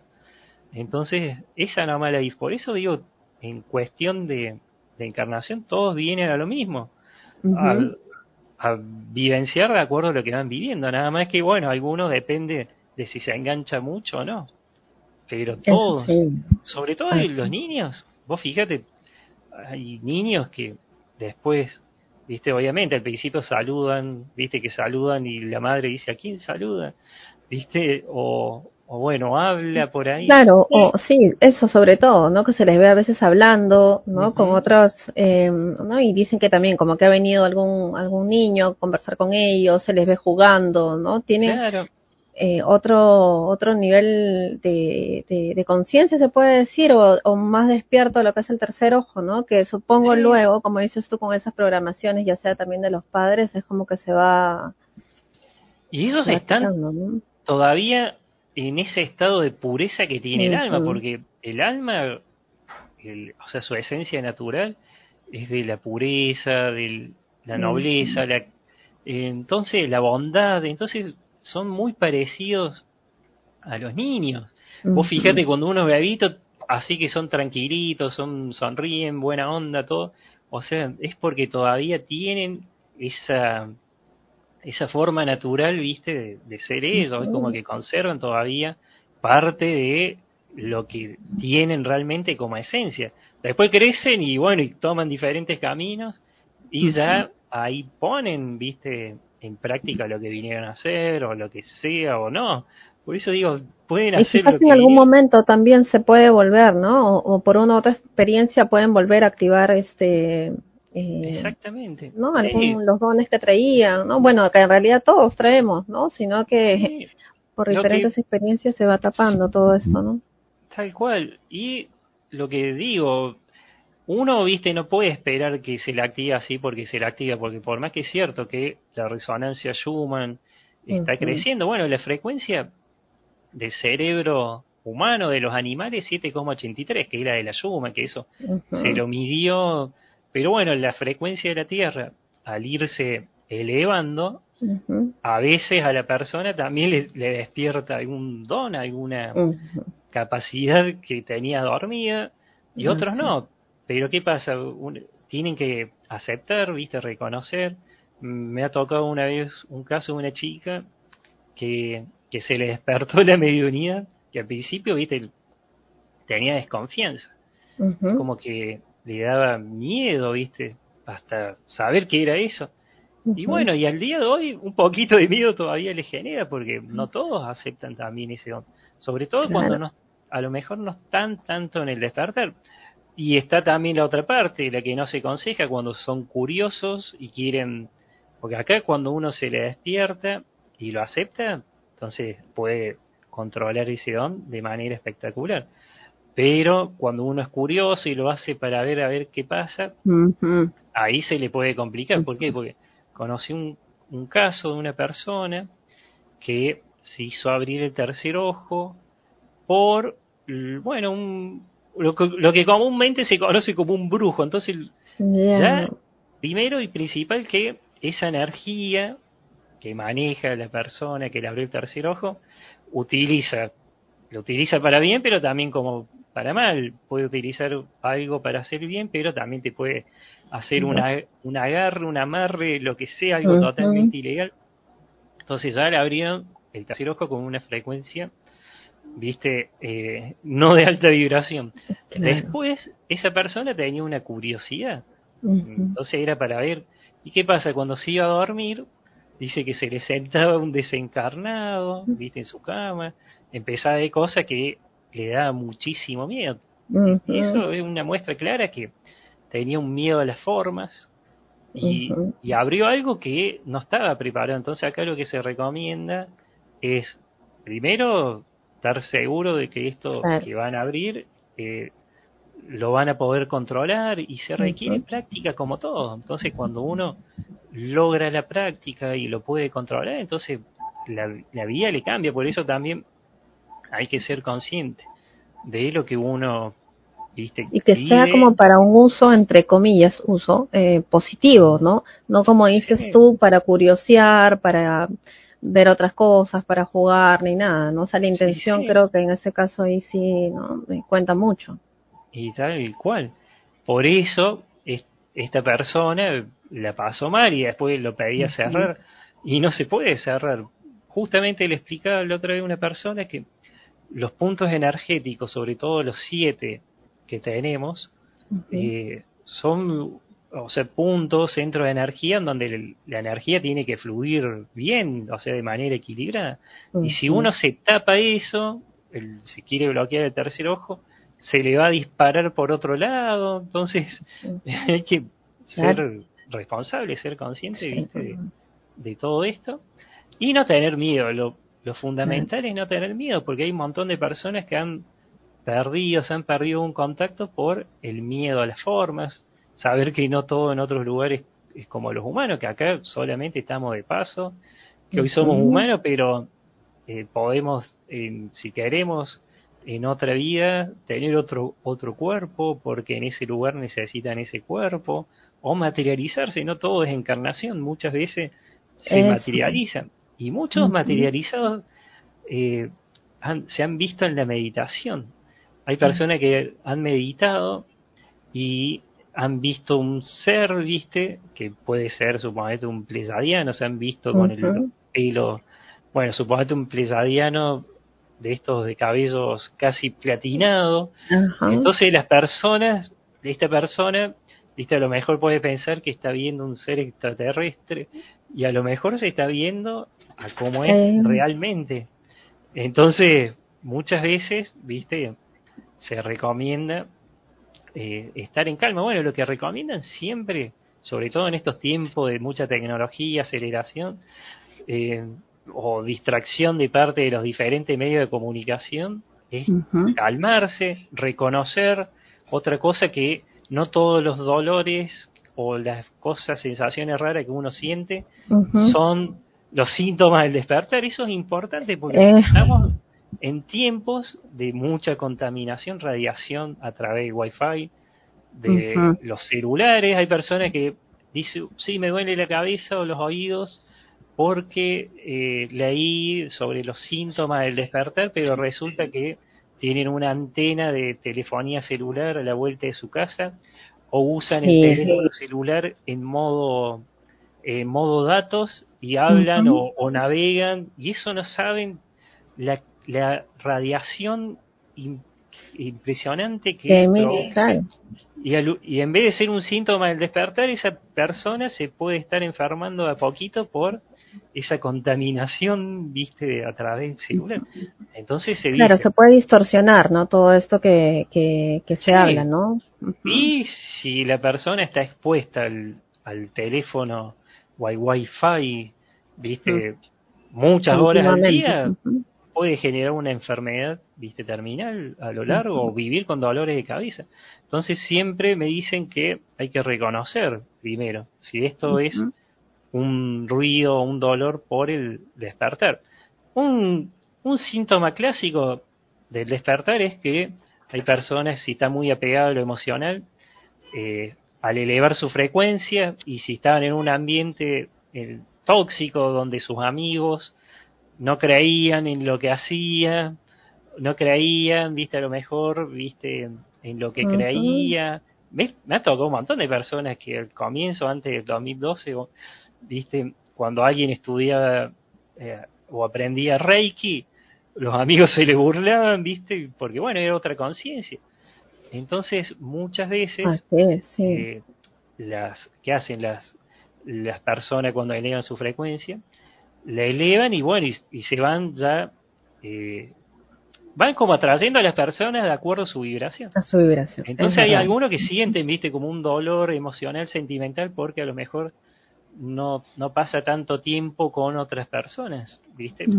Pero bueno, a lo largo después sabe de los beneficios que, que, le ha producido eso porque se desapegó y a lo mejor es algo, porque me ha tocado casos de personas que siempre estaban ahí como tironeadas entre lo que realmente quería hacer y lo que querían hacer sus amigos, porque como que ahí tampoco el, no estaba bien firme, viste, o, bien segura la persona.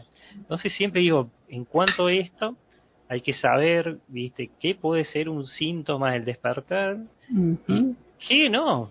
Y estar atento sobre todo ahora que hay tanta tecnología que sí, cada vez hay más, hasta desde los niños están utilizando muchísimo más la parte tecnológica, algo que antes no se veía, es algo impresionante ver cómo ahora saben de tecnología, pero desde que nacen, ¿no? Eh, el tema es que el avance tecnológico no está mal. Lo que sí está mal es lo que... Eh, claro, y la contaminación, porque si estas empresas utilizaran, viste, bueno, materiales que no generasen radioactividad, entonces sería mucho mejor. Pero bueno, actualmente lo que hay hoy y siempre digo, esto lo pueden ver, hay un montón de canales en donde te muestran y te comprueban. Hay un canal, eh, se llaman, donde realmente te muestran este, lo que produce este tipo de, de, contaminación. Y es bueno porque uno se da cuenta. ¿Viste? Eh, si hay, obviamente, el, un, por último, si queremos diciendo que uno de los consejos claros que recomiendan eh, para que uno haga un descargue a tierra de esa contaminación ¿viste? Que, que, recibe a través de Wi-Fi o de los celulares, o estar descalzo o usar alpargatas de yute. Entonces recomiendan hacer una descarga a tierra, eh, y todos los días obviamente, para que no, no se produzca esa... Para drenar un poco todo eso, ¿no? Drenar, exactamente, ahí está la palabra, drenar esa, esa energía que si uno usa utiliza zapatos de corcho o de, goma, es como que esa, esa contaminación se mantiene en el cuerpo y bueno, y le afecta a la cabeza, a los dolores, o lo que sea. Entonces, reconocer esto también es bueno y le puede salvar la vida, como, como se dice. Claro, porque eso también tiene que ver con toda eh, esa aceleración en la que cada vez, no sé si te parece, ¿no? Que, que estamos viendo que vive el ser humano cada vez más acelerados, no estresados. El estrés es ahora la palabra, pero así clave, ¿no? De que todas, la mayoría de enfermedades suceden pues por un estrés, ¿no? Emocional, ¿no? Eh, se cargan, ¿no? Entonces, eh, todo eso también es necesario siempre drenar un poco toda esa energía eh, a través de los pies, como dices, ¿no? Tal cual, sí, obvio, y más ahora.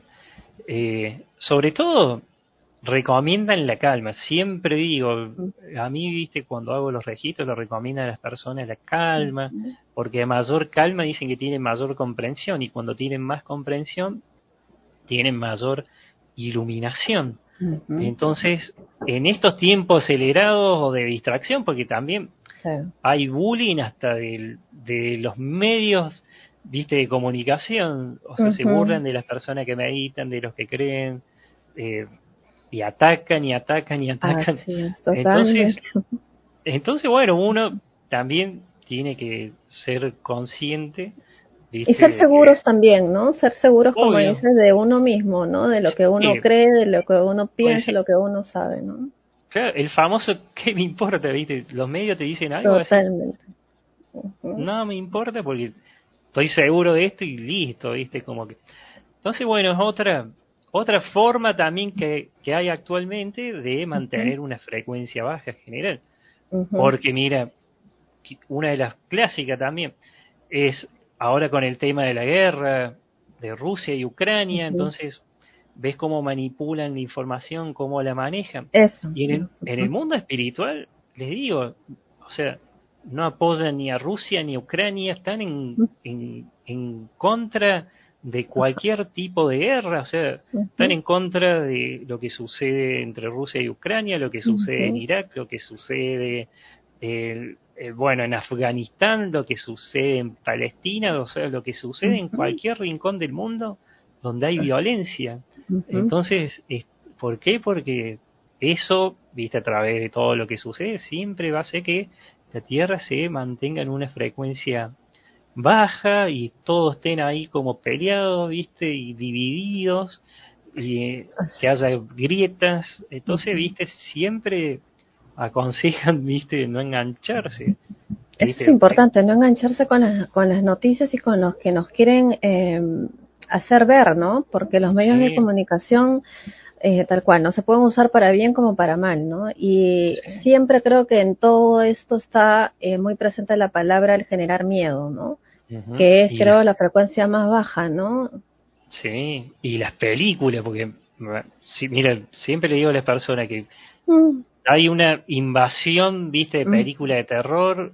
Creo que recién ahora una sola película que es, habla de la vida más allá de la muerte. Digo, por fin una película, ¿cómo se llama? Acá está mi pareja Isa. Eh, eh, ¿Cómo se llama la película? Eh, no, pero una vida más allá entre dos mundos. Bueno, están. Una reciente que ha salido. Sí, está buena. Ahí le estaba consultando Isa. Siempre digo, cuando habla a veces al costado, o miro, porque está mi pareja ahí, mi alma. está bien, está bien. Oh. no, una vez me dice un chico, pero es que miraba tanto para el costado. Y uh. bueno, estaba viendo a tu maestro, no, digo, estaba, ahí con... Ah, pensaba que era tu maestro espiritual. sí, creían. No, porque había sucedido ahí un momento gracioso o algo.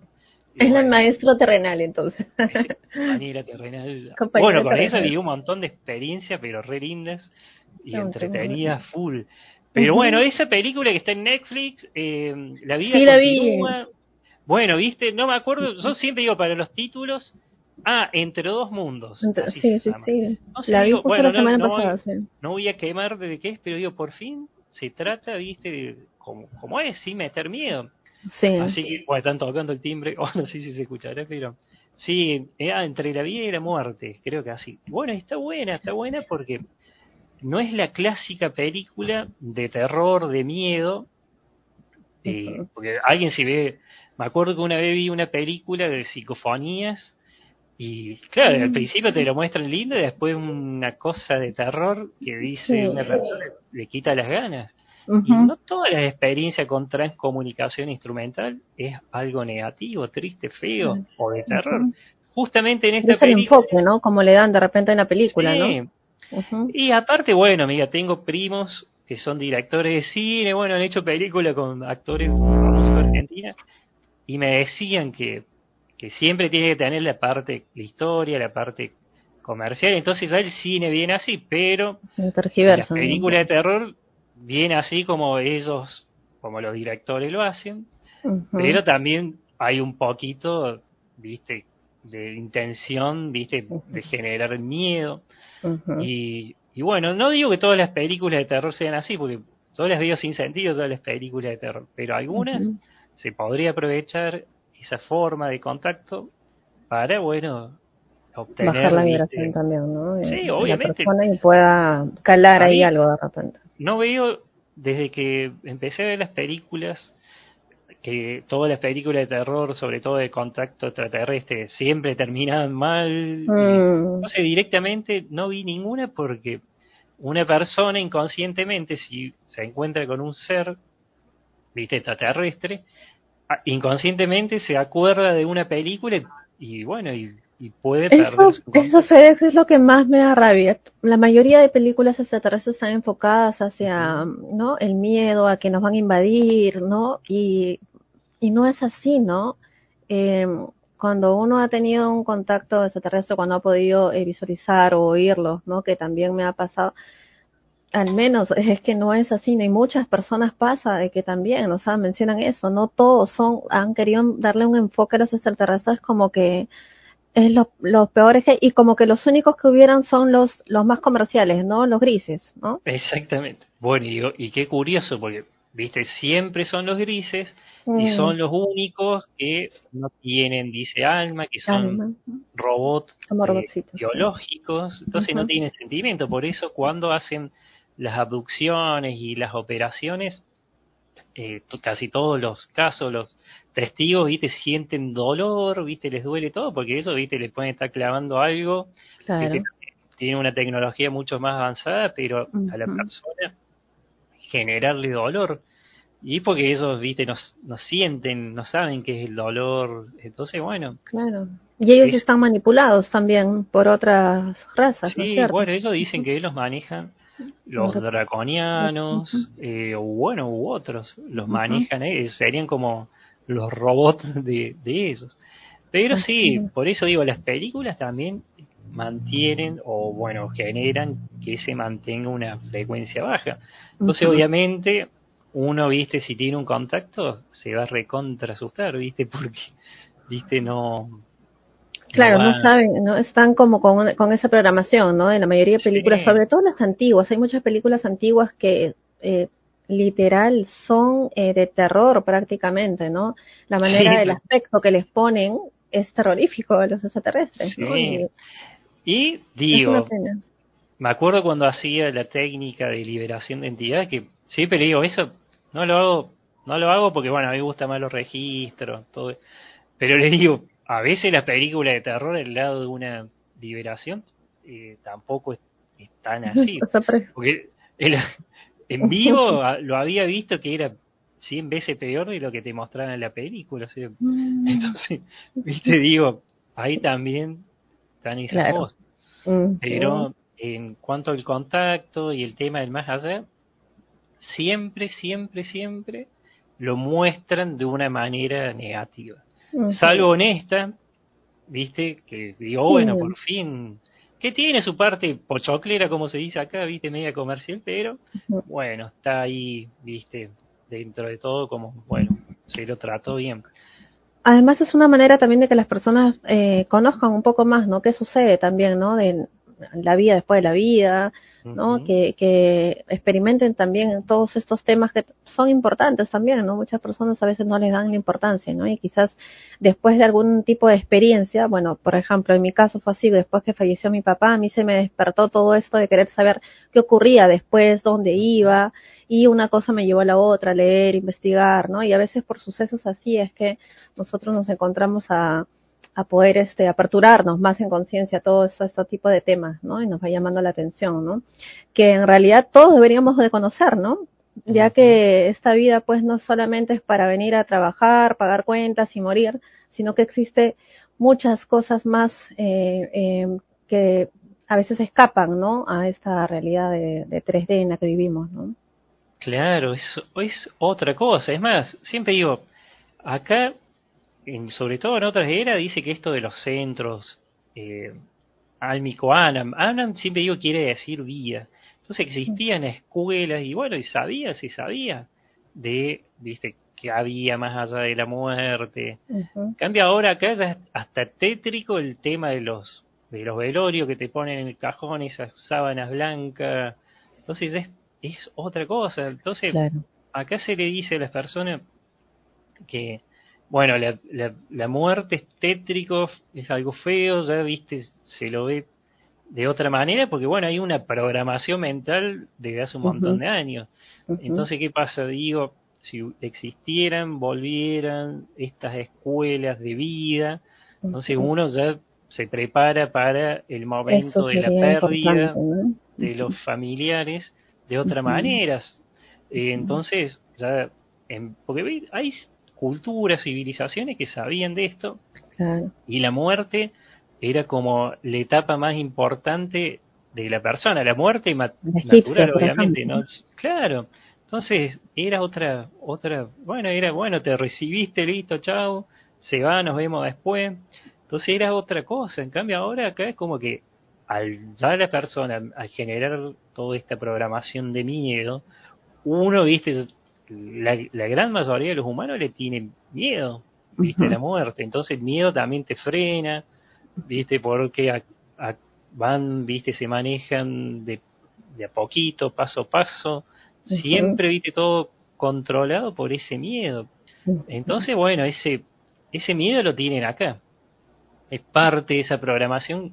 Si a un chiquito, viste, un niño, se le, de niño se le dice que la muerte no es así, y que es de otra manera, entonces el chico eh, no va a estar pendiente, viste, de cuándo va a morir y qué va a pasar, sino va a vivenciar todo de manera más tranquila y sabe que cuando le llegue el momento se va a ir de vuelta de, por donde vino a su casa. Son los apegos acá los que nos, nos atan, ¿no? Porque hay mucho apego entre, bueno, dejar de ver el cuerpo físico, ¿no? En todo caso, ¿no? Y estaría súper bueno eso que dices, ¿no? De que haya más centros así como para aprender a preparar las personas, ¿no? A desapegarse un poco de, de, de, ese concepto, ¿no? De que ahí queda todo, ¿no? De que no hay algo más allá, ¿no? Y como dices tú, ¿no? Que en otras culturas, ¿no? Como en la egipcia en realidad tenían muy, muy muy presente que acá estaban de paso, ¿no? Más bien, como dices tú, se preparaban para. Y no había solo uno, como por ahí escuchaba que decía que hay uno que se encargaba de ese de esa puerta, viste, entre la vida y la muerte, por más que existía un Dios. O sea, todos, sí, ellos le ponían, bueno, decían que es, pero bueno, eh, todo el mundo tiene esa, esa, internamente, obviamente, eh, lo, va y viene, porque en realidad se abre esa membrana, dice, energética, y pasa, algunos pueden verlo como un túnel y otros pasan tan rápido que ni, ni lo ven, porque es una cuestión de casi un abrir y cerrar de ojos terrestre, viste, una cuestión de milésima de segundo. Y que esto que también con el túnel hay todo un, tema, ¿no? Que algunos dicen que debes pasar el túnel, otros que no, de que ahí te agarran para que vuelvas a reencarnar. Pasa que eso ya son confusiones de algo de la tierra, porque en realidad el alma ya no le interesa, ¿viste? ya sabe de dónde viene, a dónde tiene que ir. Pero bueno, uno cuando se... Porque a veces, he escuchado eso, cuando uno dice, bueno, a ver, esto es una desprogramación, pero inconscientemente también se está programando con ese miedo de no entrar al túnel, pero en realidad porque no sabe que el túnel es un no es tampoco un túnel como uno lo ve, es una apertura de membrana y uno lo puede ver también cuando hace un viaje astral. Yo lo he visto y simplemente es una apertura de membrana. Entonces, la diferencia está en que este túnel es una luz dimensional que se forma ese espacio de túnel de agujero de gusano, porque en realidad es un agujero de gusano que se produce por la apertura de una membrana que separa una dimensión física a una dimensión no física. Entonces, obviamente, que se abre de manera ordenada esa, esa bueno, es, esa materia, esa energía, esa apertura de una membrana en realidad, esa membrana de energía, entonces uno pasa y como el alma, viste, dimensional, bueno, lo puede ver como si fuera un túnel, pero en realidad hace de cuenta que a esta pared le haces un hueco y vos pasas de ese hueco a otra realidad. Entonces, es así. Pasa que con las trampas del karma, eso es otra cosa, porque cuando un alma fue implantada por un ser eh, draconiano, suponete, lo que hacen los draconianos es engañar, viste, a una persona y le dice, suponete, bueno, vos sos Jesús, y engaña a una persona que tiene el ego muy alto. Vos sos Jesús, fuiste o María Magdalena, o fuiste, no sé, discípulo, lo que sea. Entonces, ¿qué pasa? Esa persona se lo cree y empieza a actuar, viste, como si fuera Jesús encima, como si fuera un discípulo, y se empieza a vestir como si fuera un discípulo de la época, y las personas encima le creen. Entonces ya se puso un velo, viste, falso, una creencia, y ¿qué pasa? Esa persona tiene un implante, entonces le empieza a las otras personas a manipular prácticas. Sí, les ponen prácticas, pero de baja vibración. Bueno, cosa que ¿viste? ni quiero mencionar, pero bueno, ustedes se imaginan. Hacen prácticas, son lo, que comúnmente se conoce como las sectas. ¿viste? O te separan de alguien, de tu familia, te sacan el dinero, te empiezan a manipular, te lavan el cerebro. Y esa persona a lo mejor puede estar convencida de que realmente es, y sobre todo lo que le dijeron. Entonces el momento de desencarnar, esa persona no va a ir a su verdadero hogar, no va a ir a su casa. Entonces va a cruzar otra membrana dimensional, otro túnel que puede ser un poco más oscuro, y puede ir a una dimensión arconte, una dimensión artificial, que puede ser de los arcontes, de los dracos. Por lo general trabajan todos juntos. Entonces, es como que en vez de ir a su casa, se va a otro lugar, y ahí es lo que algunos dicen, no entres al túnel, pero en realidad el túnel tampoco es un túnel, es una apertura de membrana dimensional, sea, vos cruzar de un lugar a otro y listo, lo podés ver, no lo ven. Muchas veces el que el que, bueno, obviamente se plantea todas esas cosas, se lo plantea desde acá porque no recuerda de dónde viene, se llenó de miedos de otros, leyó, viste cosas. Pero esos miedos se van, esos planteamientos se van cuando desencarna. Entonces, cuando desencarne, eh, automáticamente recupera, si está en una vibración alta, obviamente. Entonces, Eso te iba a preguntar, cuando esté en una vibración alta, ¿no? Porque si no, pienso que va a seguir apegado con las emociones que tenía. Si una persona sigue a otro que dice que es un discípulo, que o lo que sea, alguien así de estos grandes, mm. entonces vos lo seguís y no va a tener una vibración alta por más que te hagan a lo mejor una meditación especial, porque es como que está basado todo en un engaño. Entonces, de un engaño mayor a un engaño menor, viste, como que se forma un rebaño de almas esclavas y se van todos para allá.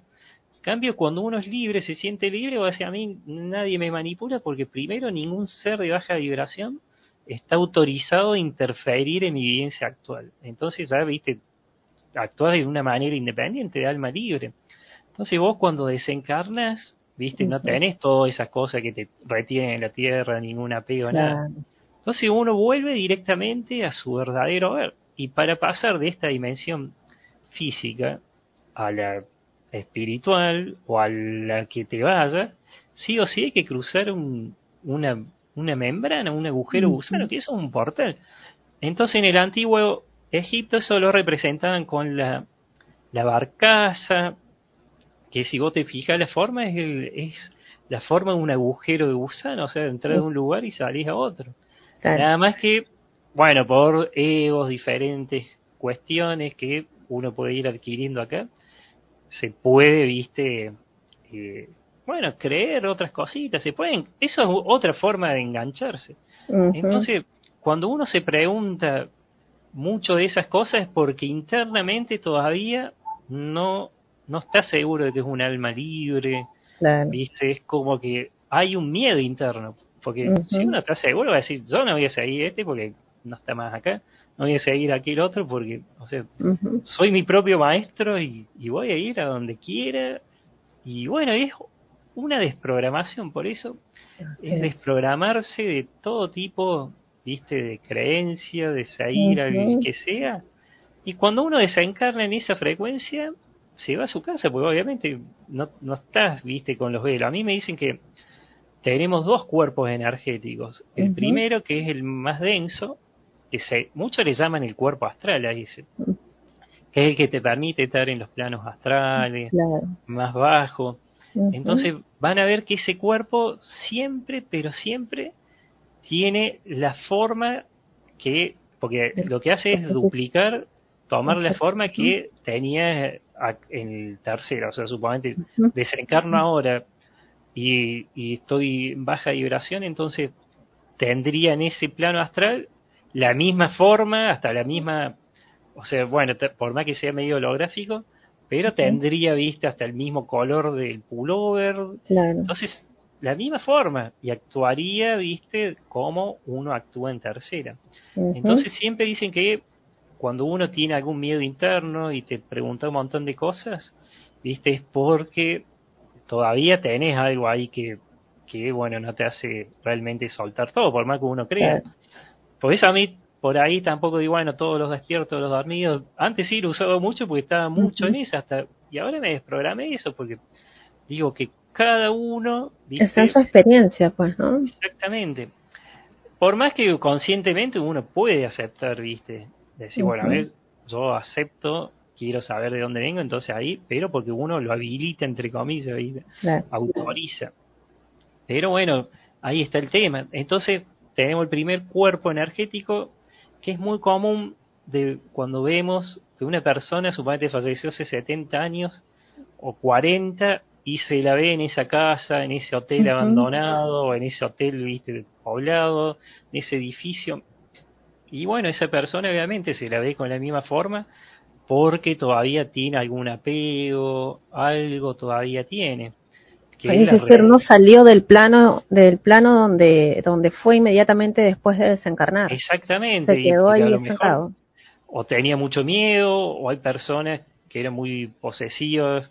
Dice, no, pero no puedo dejar a mi mujer y es como que la busca. O personas con mucho dinero que no se quieren desprender de la casa. Entonces, como que mantienen esa forma de pensar. Viste que tenía en tercera. Pero cuando uno recupera ¿viste? O sea, te quitas de todas estas cosas y uno realmente eh, activa el cuerpo energético, el, segundo, que le llama el superior porque es el, ya el multidimensional. El otro sería como un interdimensional o astral, como le llaman. Astral, claro. En cambio, ya cuando uno tiene activa o ve ese cuerpo segundo energético, ya puede ir a otras dimensiones, estando todavía encarnado o ya puede regresar una vez que desencarna a su casa. Y ahí ya no tiene una forma. Es, es energía, ¿viste? Entonces es otra cosa. En, mi caso lo había visto, eh, porque bueno, a mí me gusta hacer los viajes astrales de manera consciente. Siempre digo, no siempre me sale. Porque hay veces que estoy ahí y digo, bueno, utilizo la técnica de las afirmaciones. O sea, a mí me sirve mucho decir, bueno, estoy fuera de mi cuerpo antes de dormir, decir, ahora estoy fuera de mi cuerpo y me salgo, viste, del astral, porque se trata de vencer con esta técnica ese, ese momento entre estar despierto y dormido, o sea, en ese momento, con esta práctica uno puede salir. Y cuando uno sale, obviamente que ves el, el, otro plano, porque a veces que uno sale y ve tal cual está todo en esta habitación, supongo que salgo y veo la notebook, veo el sillón, bueno, todo lo que hay en esta habitación. Pero hay veces que uno sale y puede salir en un plano paralelo, ver cosas que no están acá. Entonces, bueno, siempre digo, la preparación, eh, ejercitar es bueno, saber de antemano algunas cosas, porque te enseñan a, manejarte. Conozco personas que salen a las 3 y no saben cómo moverse, o está todo oscuro, y con solo dar órdenes, si uno ve que está todo oscuro, vos decís claridad y se ve todo más claro. Eh, si uno dice, bueno, a ver, quiero activar mi cuerpo, el segundo cuerpo energético, y, y si, eso cuesta, obviamente, digo, pero cuando uno lo logra, está buenísimo porque ves realmente la forma que uno tiene, o sea, la energía. Y en uno, las capacidades también, ¿no? Las capacidades que realmente de manifestación en ese instante, ¿no? Porque tal cual dices tú, mencionas una palabra y, y eh, se materializa o vas a un lugar o vas a otro lado con solo hablarlo, ¿no? O pensarlo, ¿no? Y siempre me dicen que acá hay entornos que son los energéticos, que esto obviamente no lo digo yo, sino hay otros investigadores que se dedican exclusivamente a investigar esto de los planos, viste, que están fuera de aquí o las otras dimensiones. Se hablan de que existe el, los entornos de consenso, que son entornos en donde fueron creados y moldeados por los pensamientos de un grupo de seres. estos son totalmente, eh, eh, son totalmente eh, antiguos. Eh, son ambientes en donde hay muchas escuelas etéricas, eh, son muy resistentes a los cambios, pero bueno, porque son entornos en donde hay muchas ciudades, hay muchos mundos, hay un montón de todo, entonces eh, son entornos energéticos de consenso, como le llaman. Entonces, la Tierra, dice por más que sea de tercera dimensión, sería como un ejemplo de un entorno de consenso, porque las ciudades y los poblados se van creciendo, se van eh, modificando, se va armando de acuerdo a los pensamientos de ese grupo, de los grupos de personas, de sus habitantes. Entonces, bueno, siempre se modifica o se va creando, ¿viste? O, se va expandiendo de acuerdo a los pensamientos de las creencias de las personas. Por eso, un ejemplo es el, el cielo de las personas religiosas, que puede ser creada y moldeada, también modificada por el pensamiento de ese conjunto, viste, de ideas que tienen esas personas. Entonces uno cuando hace un viaje astral puede ir a ese lugar, que son ciudades. cuando están por desencarnar también las personas que son muy religiosas, definitivamente es como que van a ver, eh, primero, un ejemplo, ¿no? decir, a la Virgen María o a Jesús, etcétera, como otra que crea de repente en Krishna, qué sé yo, también va a ver según el concepto religioso que tengan, ¿verdad? Sí, y van de acuerdo a estos lugares, porque si tienes idea va a ir a ese lugar, ¿viste? Porque fue creado de acuerdo a los pensamientos y las creencias de ese grupo.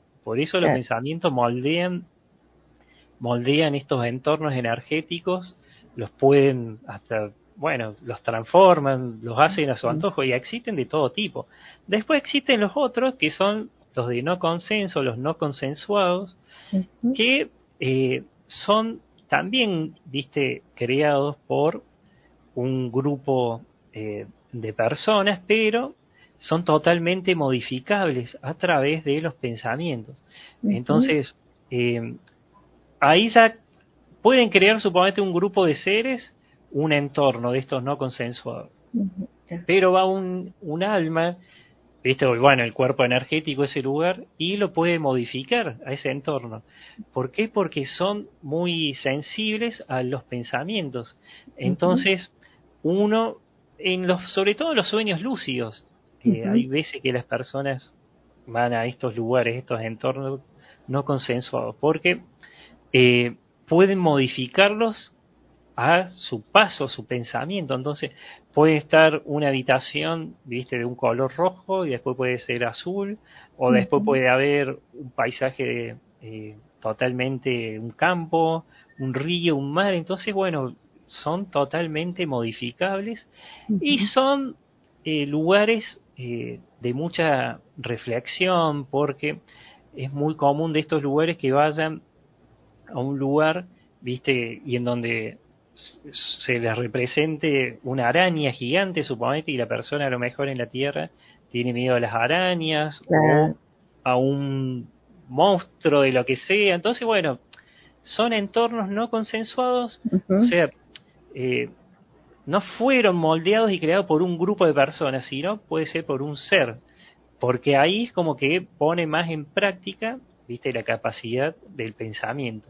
Entonces, bueno, puede enfrentar sus temores, es más como una autoayuda para que se entienda fácil. Claro. Entonces, estos son muy comunes, muy comunes porque hay muchas personas que han estado en estos entornos. Eh, y bueno, y por lo general son paisajes, son cosas así. Voy a tomar agua. Sí, sí, sí. Pero bueno, hay muchos entornos. Los más comunes son estos. Los, los eh, consensuados y los no consensuados. O sea, pero después hay otros, los naturales, que son que una persona puede ir a un lugar en donde no hay ni siquiera una estrella, pero ve una bruma, espacios brumosos, o puede ver una nebulosa, pero bueno, acá pueden crear a su antojo, pueden crear un planeta o lo que sea. ¿Por qué? Porque son eh, entornos eh, naturales, como le llaman. Entonces pueden ir modificándolo. Pero ahí es lo que sería, viste, como comúnmente se le dicen, eh, son, no juegan a ser Dios, pero bueno, se dan cuenta que esa capacidad que tienen de crear es lo que le llamarían Dios acá. A mí directamente me dicen que lo que nosotros conocemos como Dios es una energía superior la Conciencia se unifica con los universos de todas las dimensiones. O sea, imagínate lo más y lo más. Pero bueno, es una energía superior. Eh, FedEx, hay muchas personas que tienen mucho temor a hacer viajes astrales. Piensan que no van a regresar. Y eso es por, muchas veces digo porque a lo mejor leyeron un artículo, viste, de otra persona, y en ese artículo proyectaron el miedo de esa persona, porque es re seguro un viaje astral. Cuando una persona tiene miedo porque vio algo, automáticamente vuelve su, vuelve su cuerpo. No es que le pueden cortar, viste, ese hilo de plata, o que si uno está en el astral le pueden ocupar el cuerpo, ¿no? Eso no, sucede, así que no, no tienen que tener miedo. Ok. Bueno, Fex, ¿te parece vamos cerrando? Hemos llegado a casi dos horas y media. ha sido, pero sí, ha pasado el tiempo volando. Eh, muy interesante, ha sido eh, muy interesante conversar contigo, eh, absorber todo este conocimiento.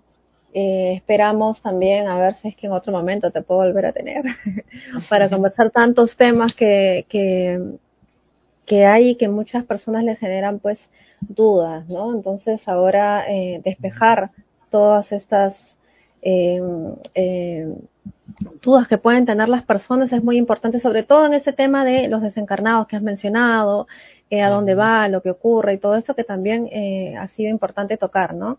Así que bueno, yo te agradezco muchísimo, de verdad, el día de hoy que hayas estado aquí y bueno, que hayas compartido esas horitas aquí con todos nosotros. Bueno, bueno, y gracias por invitarme. Y bueno, viste, sí, digo, a veces no soy mucho, viste, de, de, hablar así, porque siempre aprovecho los momentos que no hago terapia para, viste, realizar esas consultas. Y bueno, y después siempre tengo ahí algo para, para comunicar. Tienes tu, página, ¿verdad? Eh, frecuenciasdelalma.net, ¿verdad? Exactamente, Fre eh, www.frecuenciadelalma.net siempre digo poner el HTTP porque hay veces que eh, se puede colgar, pero sí, sí, esa es la, la, página y si no, escribiendo FedEx Cabalín y bueno, ahí me encuentran.